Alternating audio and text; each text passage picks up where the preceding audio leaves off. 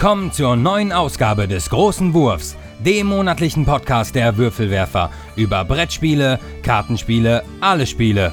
Und hier sind eure Gastgeber, Liv und Svea, Jutta Wittkabel, Steffen Rühl und Andreas Geiermann.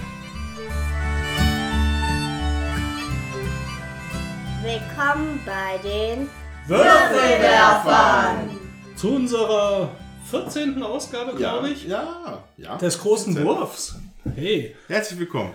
heute haben wir äh, ein ungewöhnliches Thema, und zwar Escape Rooms und die dazugehörigen Spiele. Und ob das überhaupt Spiele sind. Steht ja drauf, dass es ein Spiel ist, oder? Nee, man ist wirklich. Exit das Spiel. Escape the Room.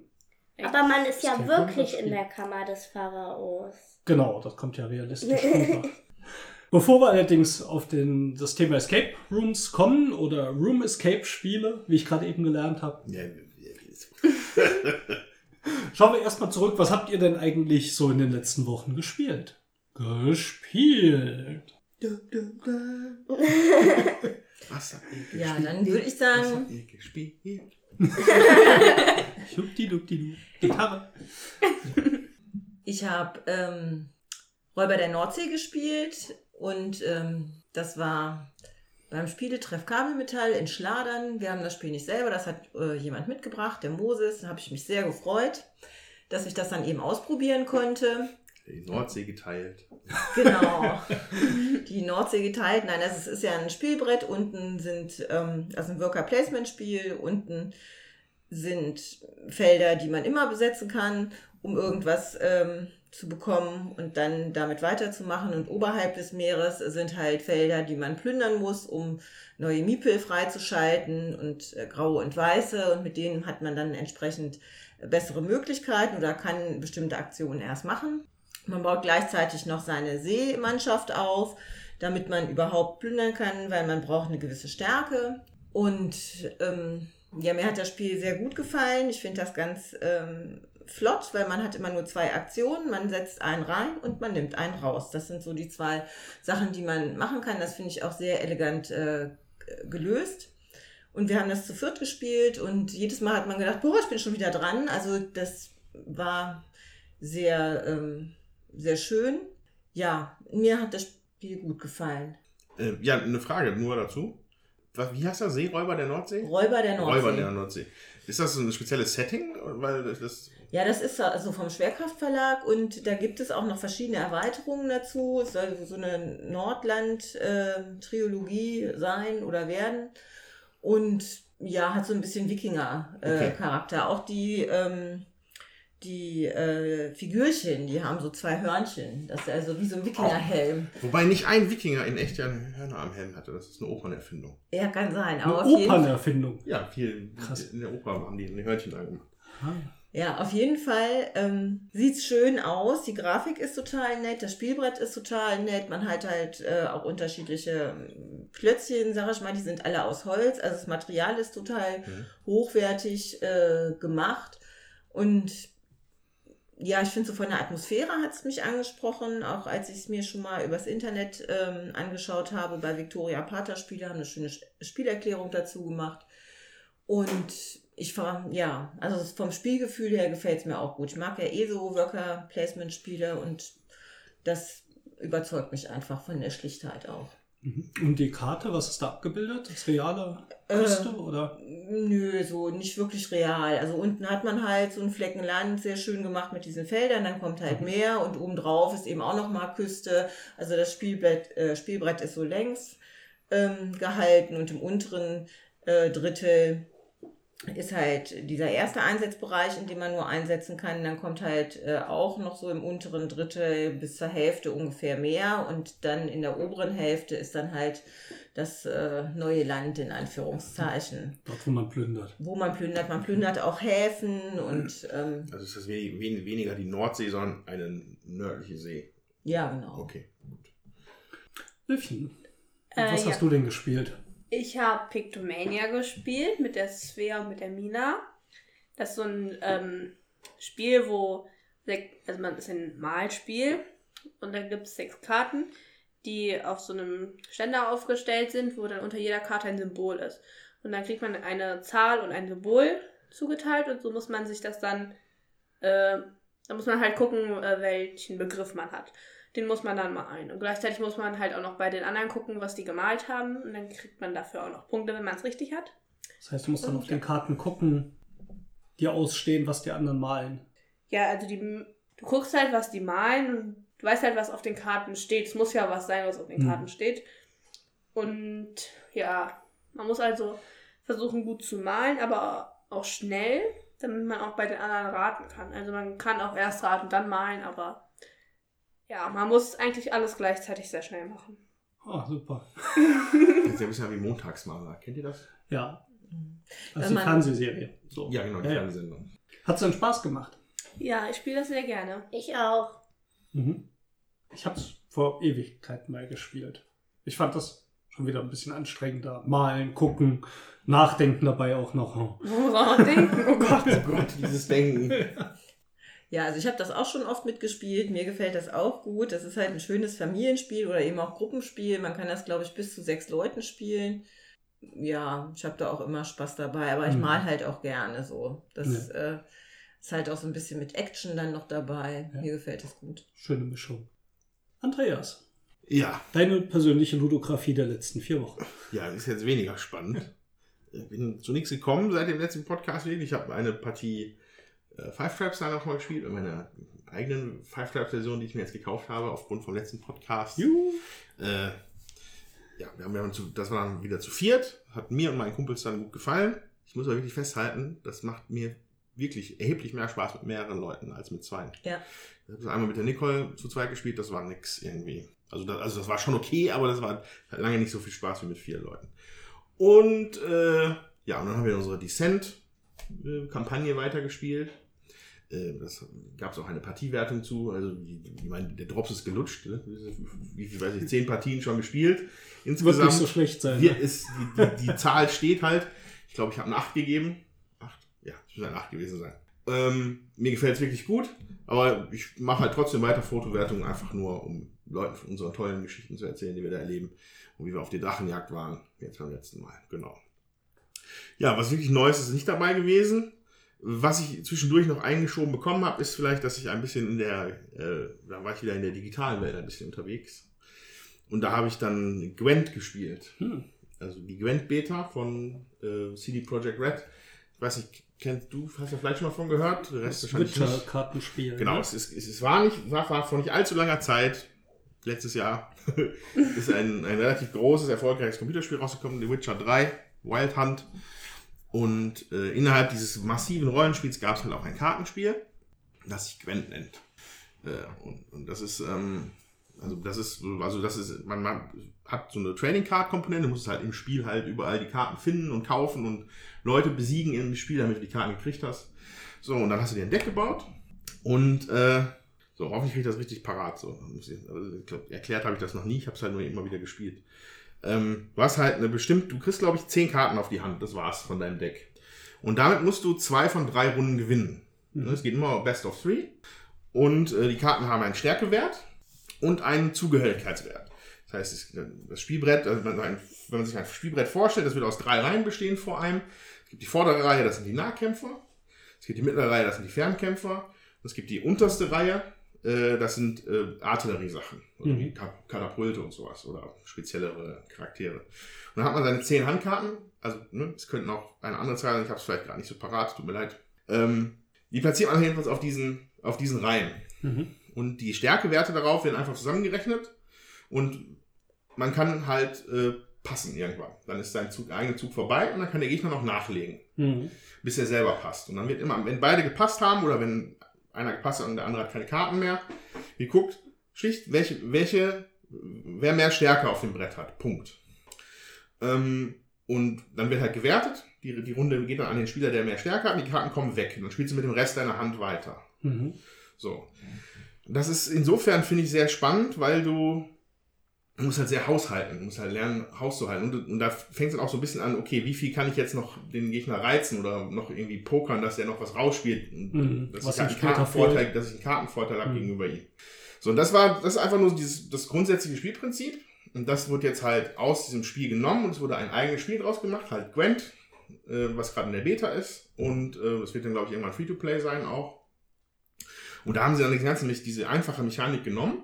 Die war dann natürlich bei Witcher auch schon noch im Spiel, selber auch schon noch ein bisschen ausgeklügelter, aber nicht so, wie es jetzt bei dem eigentlichen eigenständigen Spiel sein wird. Wo hast du dann halt, äh, das, du hast dann halt Karten, die die Reihen verstärken, wenn du sie dazu legst. Du hast Karten, die einfach eine Runde bleiben. Hm. Was, äh, äh, was, was ich immer sehr schön finde, ist, du kannst einen, es gibt, aber die gab es bei dem alten Spiel auch schon, ähm, ähm, Spionage, die, so Spione heißen die, glaube ich, Fähigkeiten. Die kannst du beim Gegner hinlegen. Mhm. Der kriegt dann auch die Stärke davon. Dafür darfst du zwei Karten nachziehen. Mhm. Und so. Und äh, hört sich simpel an, ist aber äh, hochkomplex, sehr spannend, interessant, kann ich nur empfehlen. Mhm. Ich weiß nicht, ob ich mich täusche. Ich meine, ich hätte eine Ankündigung gelesen, dass auch als reales Kartenspiel rauskommen soll. Hast du das mitbekommen? Es gab das mal äh, als eine Art Spezialedition, nachdem Witcher rausgekommen ist. Dann sind, glaube ich, Ah. zwei oder drei Decks, wie sie in dem Spiel zu finden gewesen wären, sind auch nochmal als Karten gedruckt worden und Ah, verkauft worden. Die habe ich, glaube ich, auch mal, äh, der Ben hat die, glaube ich, gehabt, auf Arbeit. Irgendeiner von auf Arbeit hat die halt mal mitgebracht, Mhm. nachgeguckt. So, ähm, wie gesagt, das ist aber noch dieses, dieses eher rudimentäre, wie es halt in dem Computerspiel war. Und das ist jetzt halt, das, das haben, haben sie halt sehr au- ausgeweitet, das Konzept. Sehr interessant. Also für alle digital Interessierten, schaut doch mal rein. Svea, was hast du denn zuletzt gespielt? Ich habe Mischmasch gespielt. Mischmasch. Was ist denn Mischmasch? Das sind so, also so ein Kartenspiel. Da sind so Tiere drauf. Zum Beispiel gibt es ein Krokofant. ja, Krokophant. Das ist dann ein Krokodilkopf mit einem Elefanten. Äh, Unterteil, ja. Hintern. Ich habe auch gerade gedacht, ein Teil vielleicht. Fand er Hintern. Aber man sieht den Hinterteil, Ja. das Hinterteil ja nicht. es gibt aber auch das Gedil, ne? Das ist, glaube ich, eine Mischung aus einem Gepard und einem Krokodil Ja. und so. Und was muss man da machen? Man muss also, man hat glaube ich sieben Karten auf der Hand. Mhm. Und dann deckt man eine Karte vom Stapel auf. Und da muss man ganz schnell eine, also zum Beispiel, wenn jetzt bei der aufgedeckten Karte ein äh, Oktopuskopf ist und ein Leopardenhinterteil, kann man da äh, dann einfach zum Beispiel ein Oktopus-Hinterteil dann draufwerfen. Oder ein äh, Leopardenkopf. Ja, so wird entschieden, wer halt anfängt. Danach ist halt Reihe um, kann man dann halt immer eine passende Karte legen. Und es gibt auch noch so Karten, wo dann nur eine Hälfte vom Tier da ist. Ja, wo nur eine Hälfte da ist und dann ist da noch so eine ähm, kleine Sonderregel. Das gibt es auch bei einem ganzen Tier sozusagen. Mhm. Also man muss immer zumindest eine Hälfte muss passen, dann darf man, wenn man dran ist, eine Karte abwerfen, ne? Ja. Mhm. Und man kann auch reinwerfen. Zum Beispiel, ähm, wenn jetzt so ein Oktopuskopf und ein Krokodilhintern da liegt, dann äh, kann man ein, äh, also wenn man dann eine Karte hat mit einem Oktopus-Hinterteil und einem Krokodilkopf, kann man das da einfach drauf werfen. Also und Passt der- Krokopus auf, den, auf das Oktodil. Ja. Ha! Du bist ja schlau. Und wenn ich das jetzt reingeworfen habe, aber eigentlich äh, wäre ich erst äh, so nach zwei Spielern dran gewesen, dann äh, und dann habe ich reingeworfen, dann ist der Spieler nach mir dran. Mhm. Das hat also ein bisschen was von Uno oder Mau Mau. So mit dem Reinwerfen. Und Nee, man muss ja auch reinwerfen alle. geht eigentlich gar nicht so bei Uno und Mama. Stimmt, das haben wir bei Mau, glaube ich, immer gespielt. Ja. Mhm. Hausregel. Da könnte man vermutlich auch ein paar Folgen drüber machen, über die gesammelten Mau Mau Sonderregeln der Welt. Und gewinnen tut man wie? Ähm, wenn man keine Handkarten mehr auf der Hand hat. Mhm. Und ähm, die Leute, die noch Handkarten auf der Hand haben, kriegen dann für die Karten Minuspunkte. Es gibt auch so ein, äh, wie heißt das? Chamäleon. Ja, Chamäleon. das kann man einfach überall drauf werfen Da muss man noch eine Karte da drauflegen. Also kann man dann zwei Karten ausspielen. Und das Chamäleon, wenn man das später noch auf der Hand hat, gibt das fünf Minuspunkte und alle anderen Karten einen Minuspunkt. Mhm. Man muss aber nicht so spielen, dass man Runden zählt mit dem Minuspunkt. Man kann auch einfach nach einer Runde halt der Gewinner ist Ja. da. Die, ganzen Oktodile und Ok- Krokopusse. Kennt ihr das? Kennt ihr dieses Käseprodukt äh, äh, Cambozola? Ja. Ja, also Camembert und Gorgonzola. Ja. Ich Ach hätte es so. eigentlich viel besser gefunden, wenn es Gorgobert heißen würde. Gorgobert. Svea, wie hat dir das Spiel denn gefallen? Ich fand es total cool, es ist auch ein gutes Kinderspiel und es ist halt lustig. Aber es macht halt nicht so viel Spaß, wenn man mit zwei Leuten spielt. Es macht mehr Spaß, wenn Mhm. man mit mehreren Leuten spielt. Was total schön war, war auch die Bilder ne, von den Tieren. Ja. War natürlich der, echt der Knaller. Ja, sehr schönes Spiel, fand ich auch. Ja, ich habe auch was gespielt. Jetzt muss ich mich entscheiden, was ich vorstelle. Ähm, Pueblo oder Klikla Klunker? Oder Klink? Klikla, Klunker. Oder, oder reißt doch beides Klinklang, kurz an. Klunker. Ja, wenn ich darf, würde ich sogar beides- Klunker. Klunker. Beides kurz anreißen. Okay. Klikla Klunker ist äh, ein ähm, Geschicklichkeitsspiel und zwar sind da solche Plastikscheiben und an den Seiten dieser Plastikscheiben sind äh, vier Diamanten unterschiedlicher Werte quasi befestigt. Die würden allerdings direkt rausfallen, wenn man diese Scheiben mit den Diamanten nicht aufeinander stapeln würde. So. Das heißt, man hat so einen Turm und an diesen Plastikscheiben hängen diese ganzen Klunker dran und der Spieler am Zug kriegt einen kleinen Plastikhammer und muss dann so leicht dagegen schlagen. Dadurch verrutschen die Scheiben und diese Klunker, die fallen runter. Und das sind dann Punkte, die man bekommt. Ein, zwei oder drei Punkte. Man darf zweimal schlagen. Und wenn man allerdings so eine Plastikscheibe runterschmeißt, dann gibt es pro Plastikscheibe minus 10 Punkte. Das heißt, da kann man sich einiges an Fortschritt kaputt machen. Und ich dachte erst, ja gut, kann man mal spielen. Und ich fand es total witzig. Äh, sehr, sehr lustig. Haben wir auch beim Spieletreff bei Kabelmetall gespielt. Und äh, einfach so ein nettes Partyspiel. Kann man auch am Kneipentisch spielen, wenn es einen nicht stört, dass man ständig nach den Klunkern suchen muss auf dem Boot. Aber äh, sehr schön. Ja, und das zweite war Pueblo. Schon ein recht altes Spiel. Das hat der Sebo von dem Hashimitenfürst Podcast mitgebracht. Grüße. Leider nicht mehr Hashimitenfürst Podcast. Ich hoffe, es ist nur eine Pause und kein finales Ende. Ich habe euch nämlich echt gerne gehört. Ja, und äh, Pueblo, ich, es, war das Kramer Kiesling? Ich weiß gar nicht mehr. Ja, Weiß muss ich tatsächlich jetzt nochmal nachschauen. Da sind äh, dreidimensionale Steine, die man hat. Sie sehen ein bisschen wie so Tetris-Steine aus, aber alle in der gleichen Form. Das heißt, ähm, so über Eck, äh, drei Würfel Unten und unten eine. und einer auf dem, auf dem Endteil dann nach oben, das heißt unförmige Würfel. Und das Grundprinzip ist so, man muss in seiner Farbe eben diesen äh, so einen Stein auf das Spielbrett platzieren und immer anlegend oder berührend zumindest zu ausliegenden Steinen. Und es gibt eine Spielfigur, die läuft um diesen Spielplan herum und schaut dann immer von der Position aus gesehen, wo die Figur steht, welche äh, oder wie viele Bauklötze oder äh. Seitenteile äh, da sichtbar sind. Das heißt, wenn man äh, sichtbar ist, kriegt man Minuspunkte. Das heißt, man versucht erstmal so zu bauen, dass die Figur möglichst nicht so schnell dahin ist und dass man bis die Figur an der Stelle ist, wo man sichtbare Steine hat, vielleicht schon jemand anderes was davor bauen musste. Und man baut auch in die Höhe und ich glaube, die höheren Steine geben auch noch mehr Minuspunkte. Ja? Also auf Ebene 1 gibt es einen Minuspunkt, auf Ebene 3 drei Minuspunkte oder so. Und äh, geht circa eine Stunde. Ich fand es ein sehr, sehr schönes Spiel. Ich kannte das überhaupt nicht.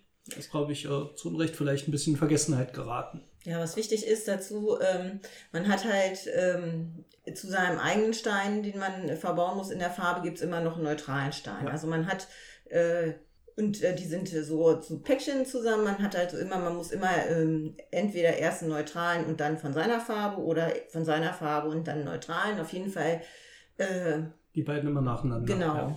Muss man so ähm, die Päckchen abbauen, sag ich jetzt mal. Und dann kommt es natürlich auch dazu, dass man neutrale Steine hat und seine eigene Farbe sozusagen dahinter verstecken kann, sodass äh, die eigene Farbe nicht ausschließlich zu sehen ist. Sonst wäre das ja witzlos. Hm. Ja, und man hat, glaube ich, insgesamt nur acht Steine. Und da dachte ich am Anfang, ah, das wird ja schnell vorbei sein. Acht, acht Päckchen hatten wir oder sechs Päckchen. Ich weiß es hängt von der Ja, ich Spielerzahl ab, wie viele Pakete man dann Vier hat. Päckchen hatten wir, glaube ich, gehabt. Wir haben mit vier Leuten gespielt. Ich glaub, Ich glaube, es waren, ja, acht oder zehn. Gut. Ähm, Aber es dauert trotzdem so eine Stunde und es wird mit der Zeit halt immer kniffliger, wenn man irgendwie noch versucht. Also man darf da auch nicht irgendwelche Steine hinhängen, die irgendwo überhängen. Die müssen schon irgendwo fest auf dem Boden liegen oder oben verbaut sein. Fand ich sehr, sehr schön. Pueblo ähm, kann man sich gut mal anschauen. Wenn ich das irgendwo mal sehen würde, würde ich mir das, glaube ich, auch kaufen. Ja, ich fand auch ein schönes Spiel. Ja, das war unsere Sektion gespielt. Und somit Ja. kämen wir dann äh, zur nächsten Sektion, die denn da Escape. wäre. Genau. Und wie wir zu den Escape-Spielen kamen. Game Design Spotlight. Passend zu unserer Exit-Game-Folge wollen wir jetzt einmal ein paar Gedanken auf die Rätsel verschwenden. Nämlich, äh, es sind ja eigentlich Rätsel, die wir da lösen. Und sonst reden wir über Spiele. Und vielleicht gibt es da einen Unterschied? Ist das das Gleiche? Jutta, du hast dich ein bisschen über Rätsel schlau gemacht. Was denn Rätsel? Ein Rätsel, wie Wikipedia uns sagt, ist eine Aufgabe, die durch Denken gelöst werden soll und muss. Und äh, sie sagen schon ganz klar, das kann dem Zeitvertreib, der Unterhaltung oder der Bildung dienen, ja. Ähm, ein Rätsel ist halt ein Ding, das gelöst werden soll. Ähm, ja, und manchmal kann man sich Hilfe holen, manchmal kann man mit mehreren Leuten sprechen. Aber es soll auf jeden Fall eine Lösung besitzen und diese Lösung soll durch Denken halt zustande kommen. Das heißt also, auch der Designer denkt sich eine Lösung aus. Ja, oder der arbeitet zumindest so lange, bis er eine Lösung gefunden hat. Ja. Der Spieler dann, aber ich meine von dem, der das Rätsel erschafft. Auch ne? der das Rätsel erschafft, geht davon aus, also der wird Eine die Lösung. Lösung. haben für Genau. das Rätsel. Ich glaube, das ist so seine Aufgabe. Ne? Ja. Und warum rätselt man? Ja, mir macht das Spaß zu rätseln, mir gefällt das, ähm, mir Gedanken über ein bestimmtes Phänomen zu machen und auf die Lösung gekommen zu sein. Es gibt für mich halt ein Erfolgserlebnis und das möchte ich, sag ich mal, haben. Und ähm, ich, ja, ich denke, das äh, ist bei allen Menschen so, ja, dass das in uns als Mensch äh, drin ist, dass wir uns mit was beschäftigen wollen, dass wir eine Lösung für ein Phänomen finden wollen und das dann eben ähm, für uns auch wichtig ist und ein Erfolgserlebnis haben, wenn wir es schaffen. Hm. Würde ja auch im Sinne von der Evolution Sinn machen, dass man sich ja dadurch auch fortentwickelt und, sage ich mal, schlauer wird oder erfahrener wird. Genau. Vielleicht ist das auch einfach so ein Hintergrund damit. Ja, das älteste Rätsel, ähm, das wurde schon ähm, im altsumerischen Lagash dokumentiert. Das hat man also da gefunden. Und auch da, das ist ja mehrere tausend Jahre vor Christus, 2350 Jahre vor Christus. Und da ähm, geht man da schon davon aus, oder hat man festgestellt, auch da haben die Leute schon gerätselt. Sodass ich glaube, das gehört auch zu einer, äh, ja, zur Entwicklung der Menschheit dazu. Ein Merkmal von Rätseln ist auf jeden Fall, dass sie eine Lösung haben. Also ich weiß nicht, ob es auch Rätsel gibt, die mehrere haben, aber ich denke, die meisten und die Mehrzahl sagt man, hat eben eine bestimmte Lösung. Und das wäre vielleicht auch die Überleitung, was ist jetzt der Unterschied eigentlich zum Spiel? Beim Spiel gibt es definitiv normalerweise nicht eine Lösung.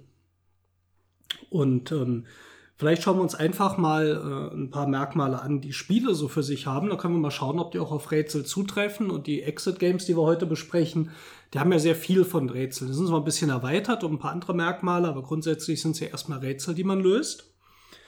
Und ähm, ja, ein äh, Buch, das ich hier gerne benutze, ist das Rules of Play von Katie Salen und Eric Zimmermann. Das benutze ich auch zum Unterrichten und da gibt es ein großes Kapitel über die Definition von Spielen. Und als ich damals angefangen habe zu unterrichten, hatte ich ja selber keinen Plan und musste ja erstmal irgendwie alles lernen, bevor ich es den Studenten verklickern konnte. Und da ja, war eins der ersten Kapitel die Spieldefinition und ich fand das damals total spannend. Ich finde es auch heute noch total spannend, dass keiner eine schlüssige Definition hat, was ein Spiel ist. Ähm, es gibt natürlich auch viele andere Sachen, wo man keine schlüssigen Definitionen hinkriegt, aber sowas, was uns so grundlegend vertraut ist und jedem Hörer des Podcasts natürlich vertraut ist, weil es unser geliebtes Hobby ist und wir können nicht sagen, was ist eigentlich ein Spiel und wie funktioniert das. Fangen wir mal an, die Definition von Bernhard Suitz, das ist ein Philosoph, ähm, der hat gesagt, ein Spiel zu spielen ist die freiwillige Anstrengung, unnötige Hindernisse zu überwinden.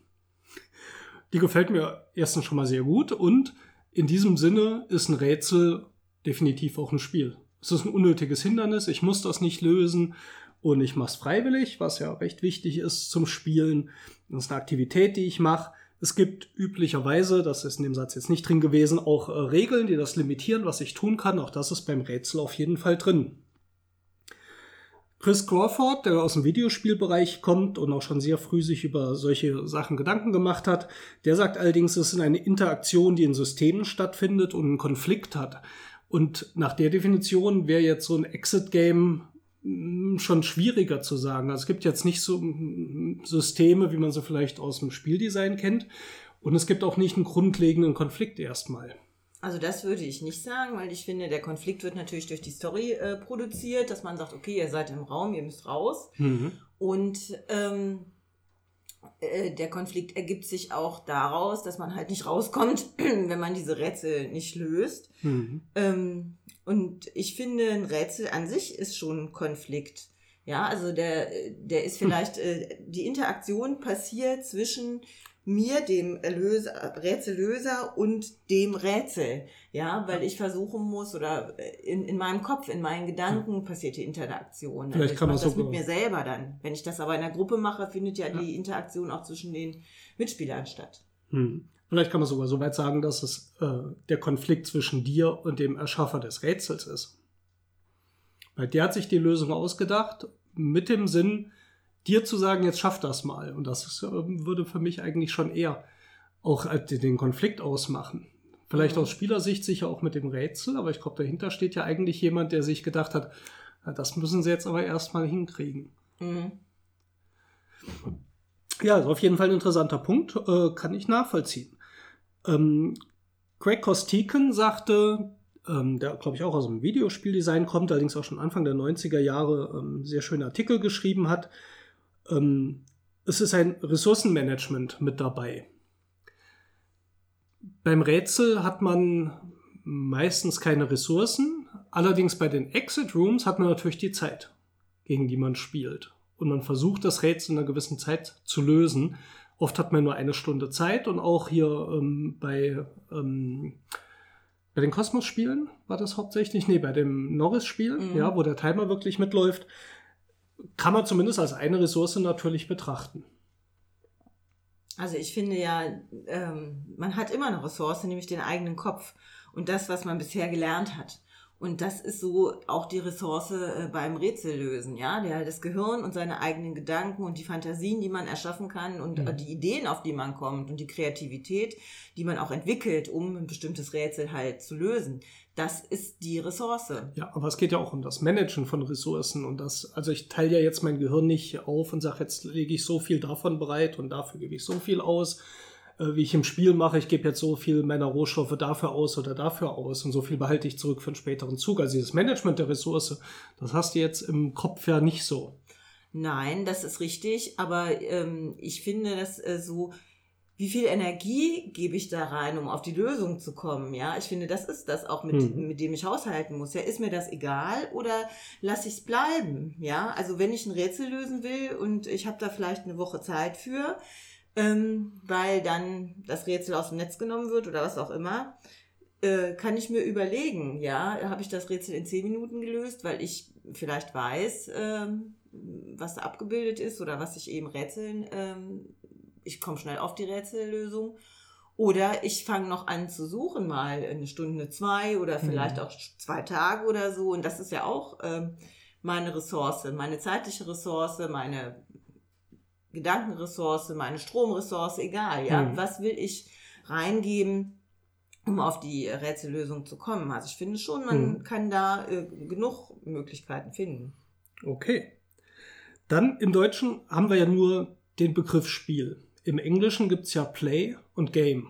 Also Play ist dieses Spielerische eher. Das heißt, mit welcher Einstellung gehe ich an was ran. Und Game ist wirklich in der Struktur, in der Regel gefasst. Ähm, Im Deutschen haben wir da nur einen Begriff dazu. David Parlett, der hat äh, die Oxford History of Games geschrieben, der sagt, ein Spiel ist erstmal ein sinnloses Unterfangen. Das heißt, es hat keine Bedeutung über das Spiel hinausgehend. Und auch das ist, denke ich, was, was auf jeden Fall mit dem Rätsel gemein hat. Es verändert mein Leben üblicherweise nicht. Ähm, es ist damit abgeschlossen, dass ich es geschafft habe. Allerdings glaube ich, dass ähm, dieses äh, Game-Spiel ähm, im Vergleich zu diesem Play-Spiel, ich spiele mit äh, Spielzeug zum Beispiel, ist das Puzzle für mich auch so ein bisschen in der Mitte. Ja, es ist nicht so, beim Game hat man oft diese Systeme, die ineinander greifen und ein Spielziel, was sicher beim Rätsel auch gibt. Aber vor allem ist auch wichtig, mit dieser spielerischen Einstellung ranzugehen, was zu lösen. Ja, man nimmt das nicht 100% ernst. Also im Spiel natürlich schon, ja, aber wenn man sich darauf einlässt, weiß man, ist das nicht 100% ernst. Und auch wenn ich mich von Rätsel setze, weiß ich, hängt jetzt nicht mein Leben davon ab, das zu tun. Aber das hat für mich auch ein bisschen was wie mit einem Spielzeug umzugehen, mehr als mit einem Game-Spiel. Wenn wir allerdings jetzt über Definitionen spielen, darf natürlich Johann Heusinger nicht fehlen, äh, der schon 1938 den Homo Ludens, den Mensch der Spieler geschrieben hat. Das ist äh, sicher einer der ganzen, der Klassiker in der Literatur. Und ich finde, der hat den, diesen spielerischen Kern immer noch am besten beschrieben. Der hat diesen Magic Circle beschrieben, diesen magischen Kreis, den man wahrnimmt im Sozialen, wenn Leute spielen, dass man das merkt, dass man das mitbekommt, dass es nicht ernst ist. Und er sagt, erstmal ist ein Spiel immer außerhalb des gewöhnlichen Lebens. Man nimmt sich wirklich einen äh, Raum ein und eine Zeit ein, die getrennt ist von dem, was ich sonst mache, die uns wirklich absorbiert in dem, was wir tun, was sowohl beim Rätsel als auch beim Spiel sicher der Fall ist. Es ist nicht ernst, es gibt keinen Profit. Da gibt's eine Diskussion, die würde jetzt zu weit führen, die allerdings äh, Fußball und Poker und so natürlich, wo ich persönlich auch was gewinne, als Spiele nicht mehr zulassen würde als Definition. Es gibt Regeln, nach denen ich spiele und es gibt diese sozialen Gruppen, die das tun. Also auch nach Johann Huisinger, Homo Ludens, wären Rätsel definitiv ein Spiel. Jetzt habe ich am Anfang gesagt, äh, Salen und Zimmermann, das Buch, auf das ich beziehe, ähm, in dem die ganzen Definitionen hier schön gesammelt sind, die haben natürlich auch eine eigene Definition gemacht. Und deren Definition lautet folgendermaßen. Ein Spiel ist ein System, in dem die Spieler sich in einen künstlichen Konflikt begeben, der durch Regeln definiert ist und ein bewertbares äh, Ende hat. Also ich habe es entweder geschafft oder nicht geschafft oder wie gut habe ich es geschafft. Und nach der Definition wäre ein Puzzle eigentlich auch nicht so richtig abgedeckt, ähm, weil es zum Beispiel diesen künstlichen Konflikt unter den Spielern eigentlich nicht gibt. Es sei denn, ich puzzle direkt gegen jemanden oder wir haben dieses Bild, dass es den Konflikt mit dem Designer gibt. Die haben das aber ganz toll gemacht, fand ich. Die haben nämlich nachher gesagt, nach der Definition, jetzt haben wir noch das Puzzle mit den Puzzle, das Rätsel mit den Rätseln. Das passt nicht in unsere Definition rein, deswegen machen wir folgendermaßen. Wir sagen einfach, Rätsel sind aber auch Spiele. Und das fand ich eigentlich sehr schön, weil das sonst ein sehr, sehr wissenschaftlich geprägtes Buch ist, also für ein Game Design Buch zumindest. Und äh, sie gehen dann auch noch auf Rollenspiele ein, die auch nicht so ganz äh, in ihre Definition passen. Aber ich glaube, das ist eigentlich auch ein gutes Ende. Ich würde sagen, definitiv, das ist so spielerisch, wenn man rangeht beim Rätsel, das muss man eigentlich als Spiel durchgehen lassen, unabhängig jetzt von der Definition. Also ich finde auch, weil man kommt ja schon in so eine gewisse, ähm, also man setzt sich außer, außer der Zeit, ja, aus dem realen Leben raus und ähm, äh, kommt auch in so eine Entspannung, ja, in so einen Flow, der das bringt und ähm, man nimmt sich die Zeit, um das eben zu machen und ähm, mhm. hat ein Erfolgserlebnis und ein Glücklichkeitsgefühl am Ende und egal, ob das jetzt ein Puzzle ist, also das ist für mich auch äh, sozusagen ein Spiel, weil ähm, man kann abtauchen und man guckt einfach, passt das Teil, passt das nicht und freut sich, wenn man das passende Teil gefunden hat, gerade wenn das alles Teile sind, die so ähnlich aussehen. Also man hat immer ein kleines Erfolgserlebnis auch mhm. dabei und das finde ich ähm, ist ja auch was Positives an einem Spiel, dass ich mhm. was lerne dabei, dass ich gucke, und was Passendes eben finde. Und das ist auch beim Rätsel, dass ich die passende Rätsellösung finde. Hm. Und dann muss man noch sagen, die Exit Games, die wir jetzt besprechen, die sind ja auch nur, nicht nur auf das Rätsel beschränkt. Die haben ja tatsächlich oft auch noch die Geschichte dabei, die Zeitkomponente, die dazukommt. Und die ist dann noch mal mehr in Richtung Spiel definitiv prägen. Ja, das, das schon. Aber ähm, auch wenn ich die Zeitkomponente nicht dabei hätte, hm. finde ich, ist das für mich auch schon ein Spiel. Also ich brauche braucht das jetzt nicht, dass ich mich da noch eingrenze in irgendwas. Ich finde, äh, ein Rätsel zu lösen ist an sich ein Spiel, mhm. weil die, der Konflikt ist da, man möchte was zu Ende machen, ist da, Äh, man ist in bestimmten Zeit außerhalb äh, der normalen Welt, sag ich mal. Und Mhm. ob ich das allein oder mit Leuten mache, ist eigentlich auch egal, weil ich immer in diesen Konflikt gehe, Hm. entweder mit dem Designer oder ich finde auch eben mit mir selbst. Ich will es Hm. fertig machen, wie viel Zeit will ich, wie viele Ressourcen will ich äh, investieren in dieses Projekt, das Rätsel zu lösen. Und dann gibt es Sachen, die sind mir wichtig und andere nicht. Ja, kann ich so unterschreiben. Was denkt ihr denn? Ist das für euch äh, ein Spiel, wenn man ein Rätsel hat? Vielleicht habt ihr auch noch eine Spieldefinition, die ich noch nicht kenne. Über sowas freue ich mich immer. Einfach her damit. Schreibt uns in die Kommentare. Und ja, das war's für diesmal mit dem Game Design Spotlight. Und dann machen wir jetzt mal weiter im Podcast.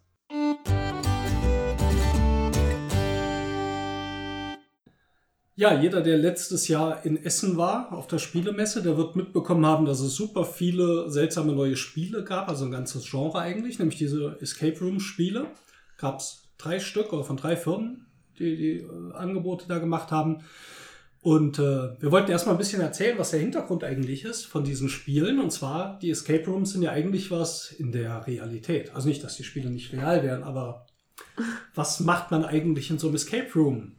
Ich weiß es, ich weiß es. Ja, Svea, erzähl mal. Ich war in der, auf der, in der, ich war auf der Spielemesse in dem Escape Room, da in dieser einen Halle. Und ähm, da musste man halt so Rätsel lösen, damit man die, also man hatte 15 Minuten, musste dann halt die Zeit stoppen. Und ähm, ja, und da musste man halt da den Code finden, wie man die Zeit stoppen kann. Und wir haben es natürlich nicht geschafft.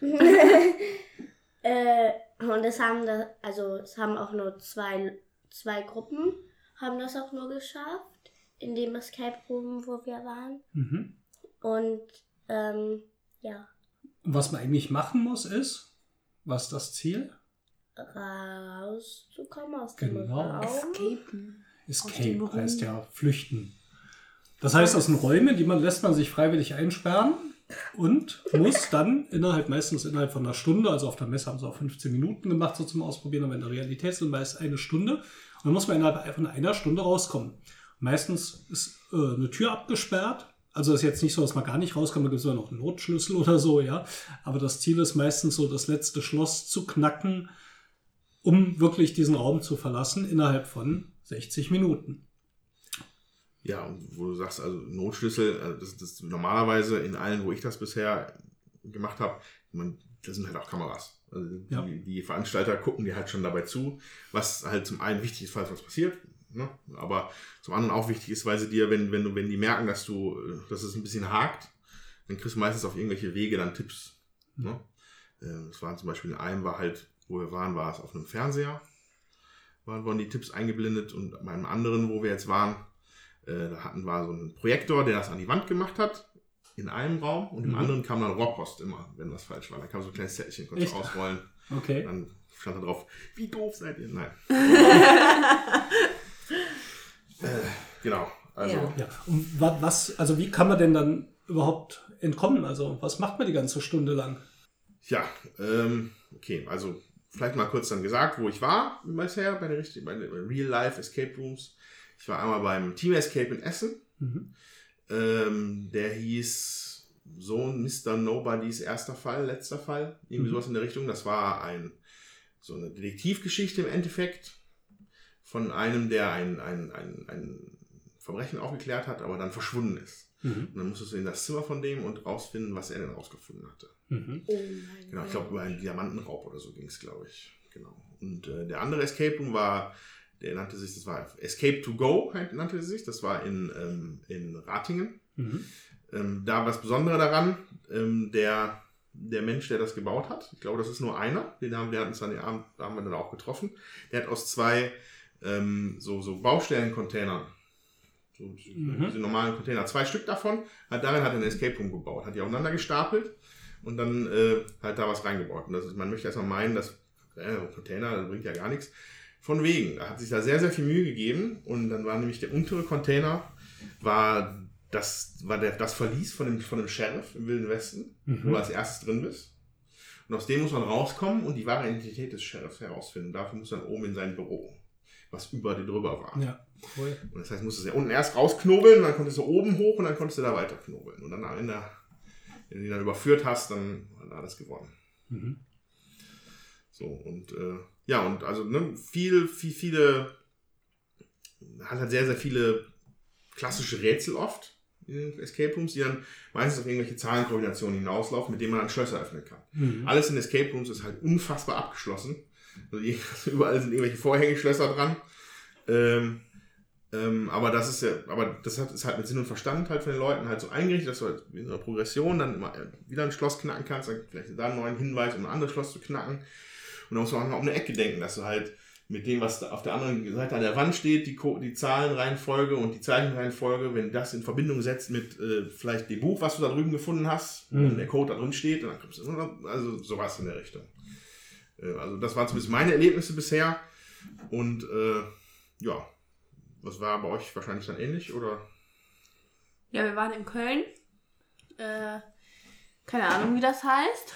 Hieß Das war Team X, Team X, genau. Agentur für Zeitreisen, Quantenmagie und Abenteuer. Genau. Und da waren wir in einem Escape Room, der hieß die Magische Bibliothek. Genau, da war man so ein ähm, ja, Magierlehrling oder so. Mhm. Und da gab es dann halt in dem Raum so vier Ecken. Einmal so dunkle Magie, Zaubertränke, Wahr Wahrsagerei. Wahrsagerei, genau. Mhm. Und Zaubersprüche. Mhm. Und dann konnte man halt, also man musste das halt auch so, jede Ecke war sozusagen ein Rätsel. Und dadurch äh, konnte man dann so einen Schrank irgendwann aufmachen, wo dann auch nochmal ein Rätsel war, wo es dann irgendwie dunkel wurde. Und dann diese bunten Lichter, wie so eine Art Disco-Kugel da waren. Mhm, So Schwarzlicht auch, Ja. glaube ich. Ja. Mhm. Ja, und dann, wenn man es halt geschafft hatte, dann wurde es wieder hell. und da war dann so ein Kasten mit den Urkunden, sodass wir es halt bestanden haben. Und am Anfang konnte man sich noch einen äh, Namen aussuchen. Da stand dann auch auf, dem, äh, auf der Urkunde sozusagen drauf, wie man äh, halt, da stand halt dann sozusagen der ausgedachte Name drauf.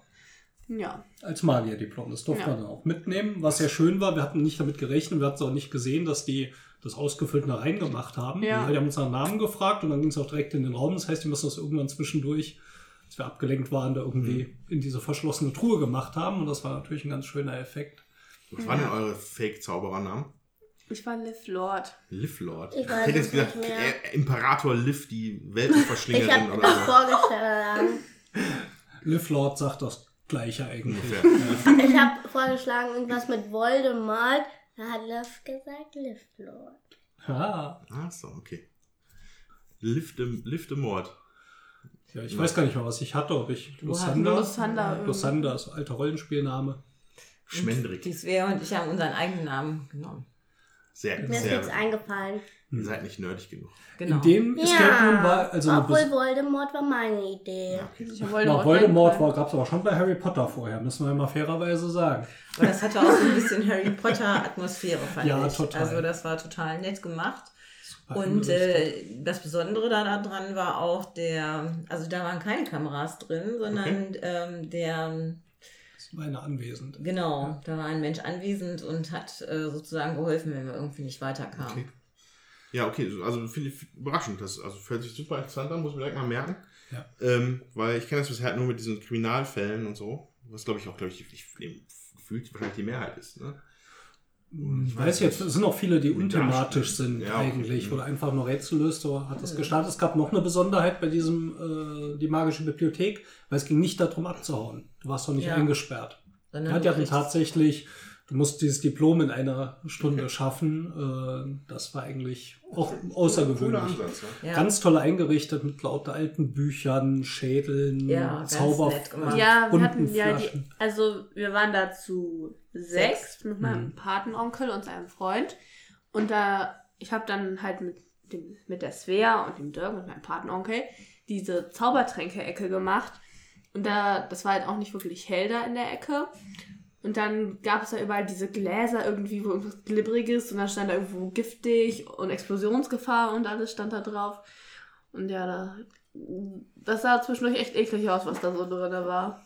Aber es war halt sehr atmosphärisch gemacht und es war auch so der einzige Raum, ähm, wo man mit so einer großen Gruppe hin konnte und äh, dann haben wir uns halt aufgeteilt. Das haben sie halt auch äh, geraten. Ne? Das ist also für zwei, drei Leute ist ein bisschen äh, knapp einfach. Zu viel Rätsel oder die anderen Räume. Ja, es gab auch noch so dieses Zombie-Labor, was mich sehr interessiert hätte. Haben sie gesagt, mit fünf, sechs Leuten ist Oh Gott, einer ja. zu viel, da hat einer Hm. zu wenig zu Wenn, wenn tun. in der Zauberbücherei ja schon ein Darsteller ist, dann war in dem Zombie-Labor bestimmt auch Darsteller. Hunderte, hunderte.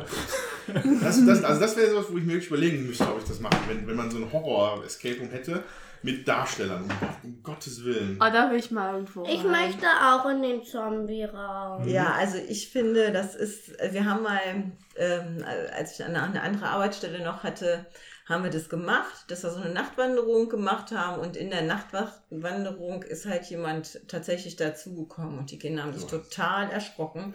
Und das war einfach nicht so, wir haben das nachher natürlich aufgelöst, aber das ist dann schon echt gruselig, das wünscht man sich nicht unbedingt, dass das dann so fies ist, dass da jemand kommt. Das ist jetzt dann die schöne Überleitung zu einem Escape Room, den ich gespielt habe in Mannheim. Und der Escape Room hieß The Slaughterhouse, und das äh, Schlachthaus. Da will ich mal rein in den Genau, Ja, das glaub, ist von das der Firma Enigma Life Escapes. Fand ich sehr zu empfehlen. Ähm, falls jemand in Mannheim spielen will, ich würde jetzt ein, zwei Spoiler sagen. Also insofern, äh, vielleicht überspringt da einfach mal zwei Minuten, falls jemand das jetzt nicht hören will. Ist jedenfalls äh, ein sehr thematischer Escape Room gewesen. Es gab eine richtige Geschichte und zwar eine Freundin ist verschwunden und die war in diesem einsamen Haus. Da wollte sie hin und wir kommen dahin und müssen halt sie wieder finden. Und es gab überall ähm, so USB-Sticks mit Videos drauf, die extra dafür gedreht waren, wo sie dokumentiert hat, so ein bisschen Blair Witch Project mäßig, was ihr da widerfahren ist. Und teilweise hat man halt auch diese Sachen dann wieder äh, gefunden. Und was da sehr schön war, es gab, da mehrere versteckte Räume. Am Anfang denkt man, es gibt nur diese beiden Räume und da gibt es auch noch eine Geheimtür und so. Ähm, das war schon ziemlich gruselig gemacht und da hingen dann auch so irgendwelche Fäden runter, wo man im Dunkeln durch musste. Liv hätte sich gefreut. So Ja. Als großer Spinnenfreund. Oh Gott. Muss mit Schwarzlichtlampen Rätsel lösen, die über einen Spiegel irgendwo noch umgeleitet waren. Äh, man musste teilweise an Sachen riechen, an irgendwelchen Flächen, um die in die richtige Reihenfolge zu bringen. Auf dem Keyboard Töne irgendwie noch was rausfinden. Also war super abwechslungsreich. Wir sind, was natürlich auch toll gemacht war, sie haben uns genau so geholfen, dass es spannend blieb. Wir sind mit 59 Minuten und 34 Sekunden, haben wir, glaube ich, dann angehalten. Ähm, war spitze. Das Ende will ich jetzt nicht verraten, falls wirklich das noch jemand spielen will. Ähm, war, war echt eine Erfahrung und ich mochte dort halt auch dieses Thematische, dass da so eine richtige Story mit dabei war. Und es waren sehr, sehr schöne Rätsel. Ja, wo du das gerade auch gesagt hast, bei dem Slaughterhouse, dass dann da so versteckte Räume waren. Oder auch vielleicht nicht, aber ja. Ähm, jedenfalls, ähm, das ist halt auch so ein, so ein finde ich, ein sehr schöner Aspekt von diesen Escape Rooms. Ähm, dass sie dann tatsächlich auch mit dem, mit dem, mit dem Raum, Räumlichkeitsgefühl da ein bisschen spielen, dass sich Mhm. dann auch noch Sachen auftun. Äh, das ist natürlich der ultimative Aha-Effekt. Ne? Wer wollte nicht schon mal in so einer alten Villa sein und dann so hinter dem Kamin so einen Geheimgang finden oder so? Äh, das ist immer sehr schön bei einem Escape Room. Und was vorhin Jutta gesagt hatte, dass der, dieser Zauberraum so schön eingerichtet war, das finde ich auch extrem wichtig. Also wenn Mhm.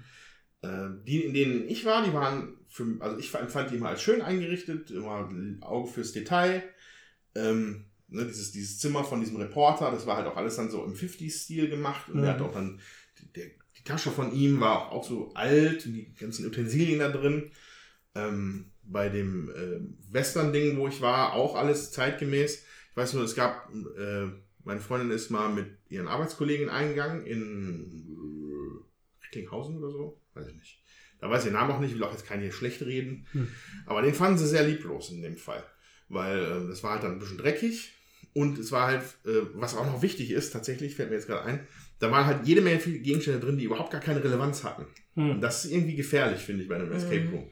Das muss, das muss schön aussehen für mich, das muss äh, atmosphärisch sein, aber da darf nicht zu viel reine Deko sein, weil man fängt wirklich an, alles abzuschrauben, umzudrehen, rauszureißen äh, und äh, ja, so. Deswegen sind auch immer Schilder am Anfang da, nicht alles umdrehen, rausreißen. Genau. Ja, aber wenn man dann da einmal so drin ist, also man muss sich halt ein bisschen zusammenreißen. Klar, wenn man merkt, das gibt nicht nach, wenn man dran zieht, dann sollte man auch nicht weiterziehen. So. Genau. Ach so. Äh, ich habe auch noch nichts kaputt gemacht. So. Also, das ist also, auch. Die sind jetzt alle geschlossen, habe ich gesehen, ne? die Räume, wo du warst. Ja, es tut mir leid. Ja, das war bei uns auch. Also die haben dann äh, schon vorher nochmal ein Schild gehabt und äh, klar. einen Erklärbär, der gesagt hat, also wenn das nicht aufgeht, dann ist, geht es halt nicht auf. Und äh, Ja. dann sollte halt auch äh, die Finger davon lassen. Ja, alles, was relevant ist, werdet ihr finden und was äh, einfach Deko ist oder was, Mhm. da ist dann auch nichts. Äh, kann man da nicht rausnehmen, kann man Ja, nicht dran ja, ziehen und so. genau. Und da wird dann auch bitte nicht weiter dran Ja. gezogen. Ja, das ist natürlich wichtig auch. Das ist, ist ja auch dann irgendwann frustrierend, wenn du da wirklich zu viel Deko drin hast, die, die keinerlei Relevanz hat, dann kannst also zum einen findest du es halt vielleicht doof. Oder du dichtest da dir in deiner, in deinem Zeitdruck, dichtest du da was noch rein. Mhm. Das, oh, diese Lampe, da steht jetzt zwar nichts drauf, aber die muss ich bestimmt irgendwo hin tun. Ja. Aber das ist ja ein, und du, du verrennst dich dann. Mhm. Deswegen, das ist, das ist eine echte Kunst für sich, glaube ich, diese Räume gut einzurichten. Und da ziehe ich auch meinen Hut vor als Game Designer. Das ist nicht, ist nicht einfach. Hm. Das war auch äh, bei, dem, bei der magischen Bibliothek ein bisschen das Problem. Es waren unheimlich viele Gegenstände. Es gab zwar mehr Hinweise, was du machen musstest, aber es war weniger knackig als der Mannheimer Escape Room dort. Ähm, du warst mehr abgelenkt. Ja. Mhm. Äh, aber dafür war es dann, wie gesagt, war jemand auch wirklich anwesend und konnte Ja, direkt das, äh, damit mit kannst du sowas natürlich dann noch. machen. Aber trotzdem ist natürlich schön, wenn das äh, anders funktioniert. Das heißt, auch diese Designleistung, das Ablenken genug, aber nicht zu verwirrend und so zu machen. Ähm, ich glaube, da muss man auch echt viel testen. Und was ich auch total spannend war, als, als wir dann fertig waren in Mannheim, kam eine Frau rein und die hatte eine Riesenliste, wie sie diesen ganzen Raum jetzt wieder zurücksetzt, weil ja in einer halben Stunde wieder jemand diesen Raum benutzt. Und die darf natürlich, Ja. da darf ja auch nichts verkehrt sein, darf nicht der Schlüssel irgendwo falsch liegen. Das heißt, äh, da gab es so ein richtige äh, kleines Handbuch, wie dieser ganze Raum jetzt zurückgesetzt wird, damit die Nächsten den auch wieder dann genießen können. Läuft. Ähm, woran mich diese ganze Rätselsache dann tatsächlich auch erinnert hat und was auch gerade aktuell ist für mich, ähm, das, das, ich, finde, das gab es auch schon ein bisschen im, im Geocaching-Bereich. Ich Hm. weiß nicht, ob ihr das, ob ihr wie, vertraut damit seid. Also Geocaching, man, mit Koordinaten kann man halt irgendwelche Orte besuchen und dann kann man sich da in so kleine Döschen finden, wo man Zettel drin hat, die man einträgt, dass man den gefunden hat. Und dann gibt es einen Punkt dafür. Yay. So. Äh, ja. Also ich war mit meiner Freundin so, also wir waren an so einem Park und da sind wir dann so rumgegangen und in einer Höhle war so eine Dose, äh, was wahrscheinlich vom Geocaching war. Mhm. Und Ja, kann dann, gut sein. Normalerweise ist das Ja. Logo dann immer mit da drauf, damit man das zuordnen kann. So, Ja. so, so ein viereckiges Habt ihr reingeschaut, was drin war? ich glaube schon. Ich glaube, da war nur eine Namenliste drin. Ja. Aber dann habt ihr die ja wieder ordentlich versteckt. Dann, dann, Ja. dann sind die Ja, ganz nicht woanders. ja, zu. Hm. ähm, ja, aber neben diesen Standardsachen halt, ne, wo man einfach nur eine Koordinate hat, wo dann der Spaziergang quasi das Erlebnis ist, gibt es halt zum einen noch diese Multicaches, was, wo du mehrere Stationen ablaufen musst.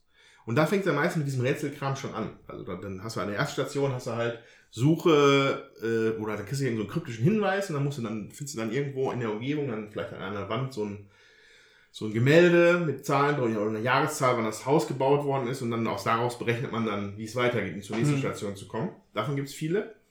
Und dann gibt es reine Mystery Caches.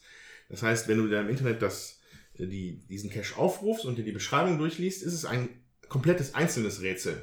Und du musst es erst lösen, bevor du den Cache machen kannst, ne? weil sonst kommst du nicht, Hm. sonst sagen die nicht, wo der ist. Mhm. Und da habe ich jetzt letzte Woche erst einen gemacht.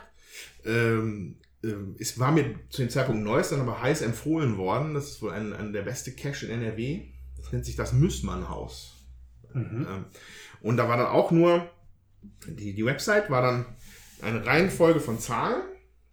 Bestimmt 20 Stück oder so. Immer drei Zahlen nebeneinander mit so einem Punkt getrennt. Untereinander die Listen weg. Und dann die Beschreibung war dann nur, äh, es ging dann, äh, also man lässt wieder so ein bisschen mehr die makabre Richtung über so einen Mordfall oder beziehungsweise einen Serienmordfall in England 1995. Das darauf, daran zog sich das so ein bisschen hoch. Und aber mehr Hinweise gab es nicht so. Dann Mhm. musste man dann umgerätselt. Äh, jetzt dann auch Spoiler, wenn man das Müssmann-Haus selber noch lösen möchte. Ansonsten, ne, also eine Minute vorspulen. Weil ich erzähle jetzt, wie, wie das Rätsel halt zu lösen war. Ja. Das war dann nämlich, ähm, äh, also ne, das, die Zahl, also das Jahr war 1995 und ich habe mir die Zahlen angeguckt und dann habe ich gedacht, die ersten beiden, das sind, waren halt immer, die erste Zahl war nie höher als 31 und die zweite Zahl war nie höher als 12. Also Mhm. Ja, das okay. sind bestimmt Daten. So, dann haben wir hin und her geguckt und mit ein bisschen Hilfe dann durch den Telefonjoker, ja, aber im Endeffekt waren dann alle Zahlen, das waren Daten. Mhm.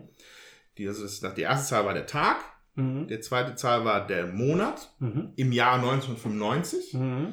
Und die dritte Zahl in der Reihenfolge war der Buchstabe in dem Wochentag. Also wenn du quasi, wenn jetzt der, wenn du die Zahlenkombination 13, 2, 1 hättest Mhm. und dieser 13.2. wäre jetzt zufällig der Montag gewesen, wäre hättest du ein M, wäre die Mhm. Lösung gewesen. Mhm. So, und wenn man das dann durchgegangen ist, dann kam da raus, äh, kam eine URL raus, komplett. Mhm. www. So viel spoiler ich dann nicht, das müsst, müsst ihr selber noch rechnen, Edge. äh, und dann geht man da hin und dann sagen, dann steht dann ist eine eigene Website dafür gemacht worden. Glückwunsch, Sie haben das Mystery-Rätsel gelöst. Äh, jetzt ist hier ein Terminkalender, können Sie sich eintragen und dann können Sie den Cache machen. So, und Mhm. da, ich komme jetzt speziell auf das Müssmann-Haus, weil das, da scheint tatsächlich einfach ein Escape Room zu sein, den Mhm. sie halt hinter, hinter dieses Rätsel gehängt haben. Und Mhm. da steht auch irgendwo ein Container wohl rum. Und äh, da muss man dann reinkriechen, wohl über so eine kleine Klappe. Cool. Und da drin, ich glaube, da da sich halt auf diesen Serienmord bezieht, wird es halt wahrscheinlich ein bisschen makaber da dazugeben, weil dann müssen wir da drin wohl noch Rätsel lösen müssen. Und da bin ich sehr gespannt. Wir haben uns eingetragen in den Terminkalender. Wir haben auch relativ zeitnah einen Termin gekriegt, und zwar im Dezember 2018. ja, leider ist das so, aber das war halt alles komplett voll. Der Geocaching ist natürlich relativ groß mittlerweile. Ja, krass. Und, und der Cache ist halt sagenwoben in NRW und Mhm. deswegen haben wir dann einen eingetragen. Aber da musste ich halt vor allem auch dran denken, denn, ne, beim Escape Room, dass da halt auch so eine Schnittstelle sich da mit den. so Auf jeden Fall Geocaching auch immer ein. Rätsel, ja. Ja. Ja. Und tatsächlich vielleicht sogar ein richtiger Escape Room dranhängt. Na. Ähm, ich bin echt überrascht, als ich am Anfang von den Escape Rooms gehört habe, habe ich gedacht, wow, mit dem Businessmodell, du zahlst für so einen Raum 100 Euro vielleicht so im Schnitt. Ähm, manchmal ist es nach Personenzahl, manchmal gibt es einen Festpreis. Ähm, ja, wo dann zwei Stunden der Raum belegt ist, eine Stunde spielen und bis dann die nächste Gruppe kommt, nochmal eine Stunde, dass sich das rechnet, dass die Auslastung so ist. Aber es gibt ja so viele inzwischen in Deutschland. Äh, Es sind also echt, glaube ich, Hunderte, würde ich jetzt mal annehmen. In jeder größeren Stadt, in vielen kleineren gibt es die schon. Es scheint sich zu rechnen. Und irgendwann kam wohl auch jemand hier von den Brettspielverlagen auf die Idee und hat gesagt, vielleicht sparen wir so einen Raum mal in irgendeine Packung ein und gucken, ob das geht. Und äh, ja, dann kamen, wie gesagt, letztes Jahr in Essen dann diese ganzen Escape Rooms. Damals drei verschiedene, inzwischen glaube ich kam mindestens eine vierte dazu, also eine vierte Reihe.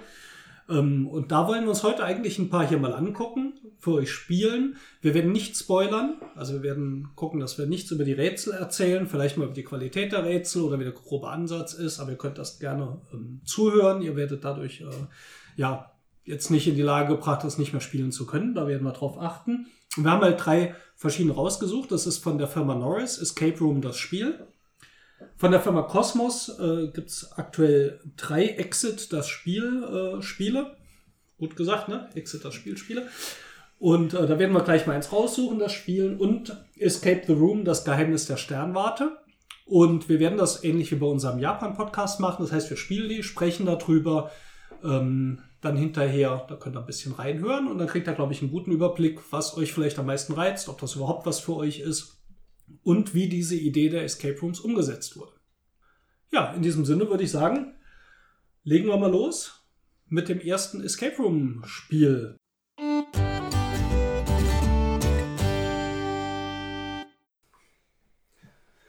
So, dann das erste Spiel, das wir uns anschauen, Escape the Room, das Geheimnis der Sternwarte von der Firma Think Fun.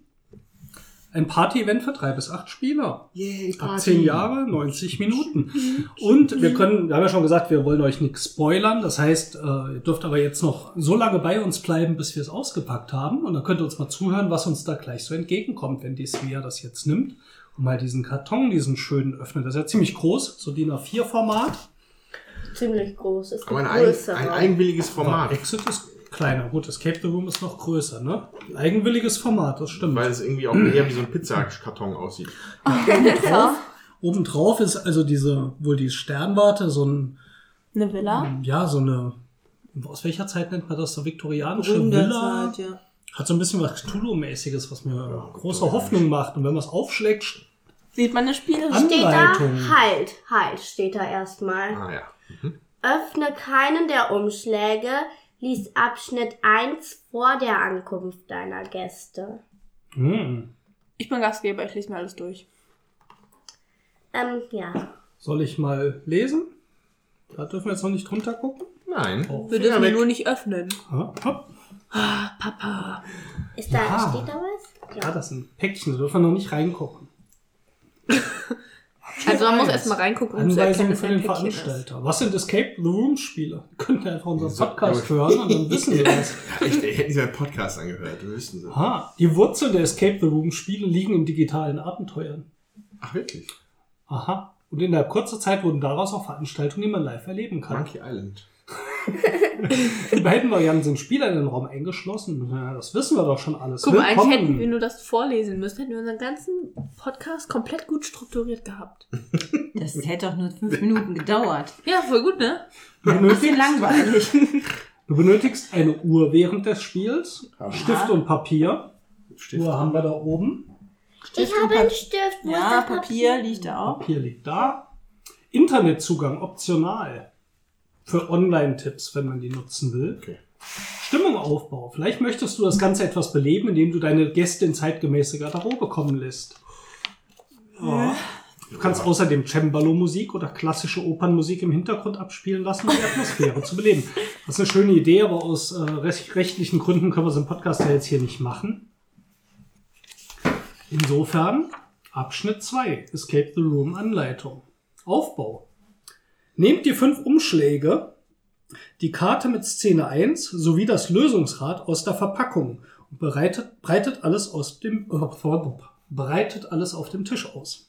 Öffnet keinen der Umschläge in Fettschrift. Also jetzt muss man die Umschläge öffnen. Nein, du erst das sind noch mehrere Umschläge, du musst Das einfach nur auf Seite oder? tun. Szene 1. Das Rad sollen wir rausnehmen Okay, hier, ne? Oh ja, also kommt so ein richtig fettes Päckchen raus. Da sind fünf dicke Pappumschläge drin, dann so ein komisches Rad. Das äh, Solution Wheel, das hat äh, vier bewegliche Scheiben auf der Hintergrundscheibe mit tausend Symbolen, Yin und Yang und hat so Löcher drin, da muss man sicher gleich dann die Lösung irgendwie einstellen. Das ist alles schön in der Schachtel integriert, sodass man ähm, das gut rausnehmen kann und ähm, auch wieder reinpacken kann. Die Spielzeit für drei bis fünf Spieler steht hier, ist zwei Stunden. Oh, Ja, aber wir sind ja schlau. Ja, wir sind ja sechs bis acht Spieler, weil wir so schlau sind. Dann haben wir nur anderthalb Stunden. Hier bestimmt für zwölf. Jetzt mal ehrlich, wir kriegen es auch in zwei Stunden nicht hin. Das, das, wir werden sehen. das ist ja schon mal schön gemacht hier mit dem erstmal erklären, wie das geht. Ja, finde ich auch. Jetzt machen wir aus und spielen erstmal. Mach mal Alles auf. klar. Und jetzt kommt zum Vorschein. Mensch, ich schalte mal hier die. Aufnahme aus. Ne? Ihr wollt das ja vermutlich auch alle gar nicht wissen. Bis nachher. Falls wir rauskommen. Falls wir nicht rauskommen, es gibt eine Menge andere schöner Podcasts. Wir können da einige empfehlen. Bretterwisser, Brettergrogen. Schaut doch mal auf YouTube bei Victoria Pater Spiele. Und äh, ja, die alten Folgen vom Hashimitenfürst kann man auf jeden Fall dazu nehmen. Ach, ganz, ganz viele. Ja, also falls wir nie wieder hier rauskommen, ihr seid versorgt. Unsere alten Folgen natürlich Schneller auch. Die kann man Genau. auch hören. Können wir uns noch hören. Und die Folge vielleicht bis jetzt auch noch. Jetzt kommen wir wieder mit dieser Zeitproblematik. Hör auf. Tschüss. Direkt auf.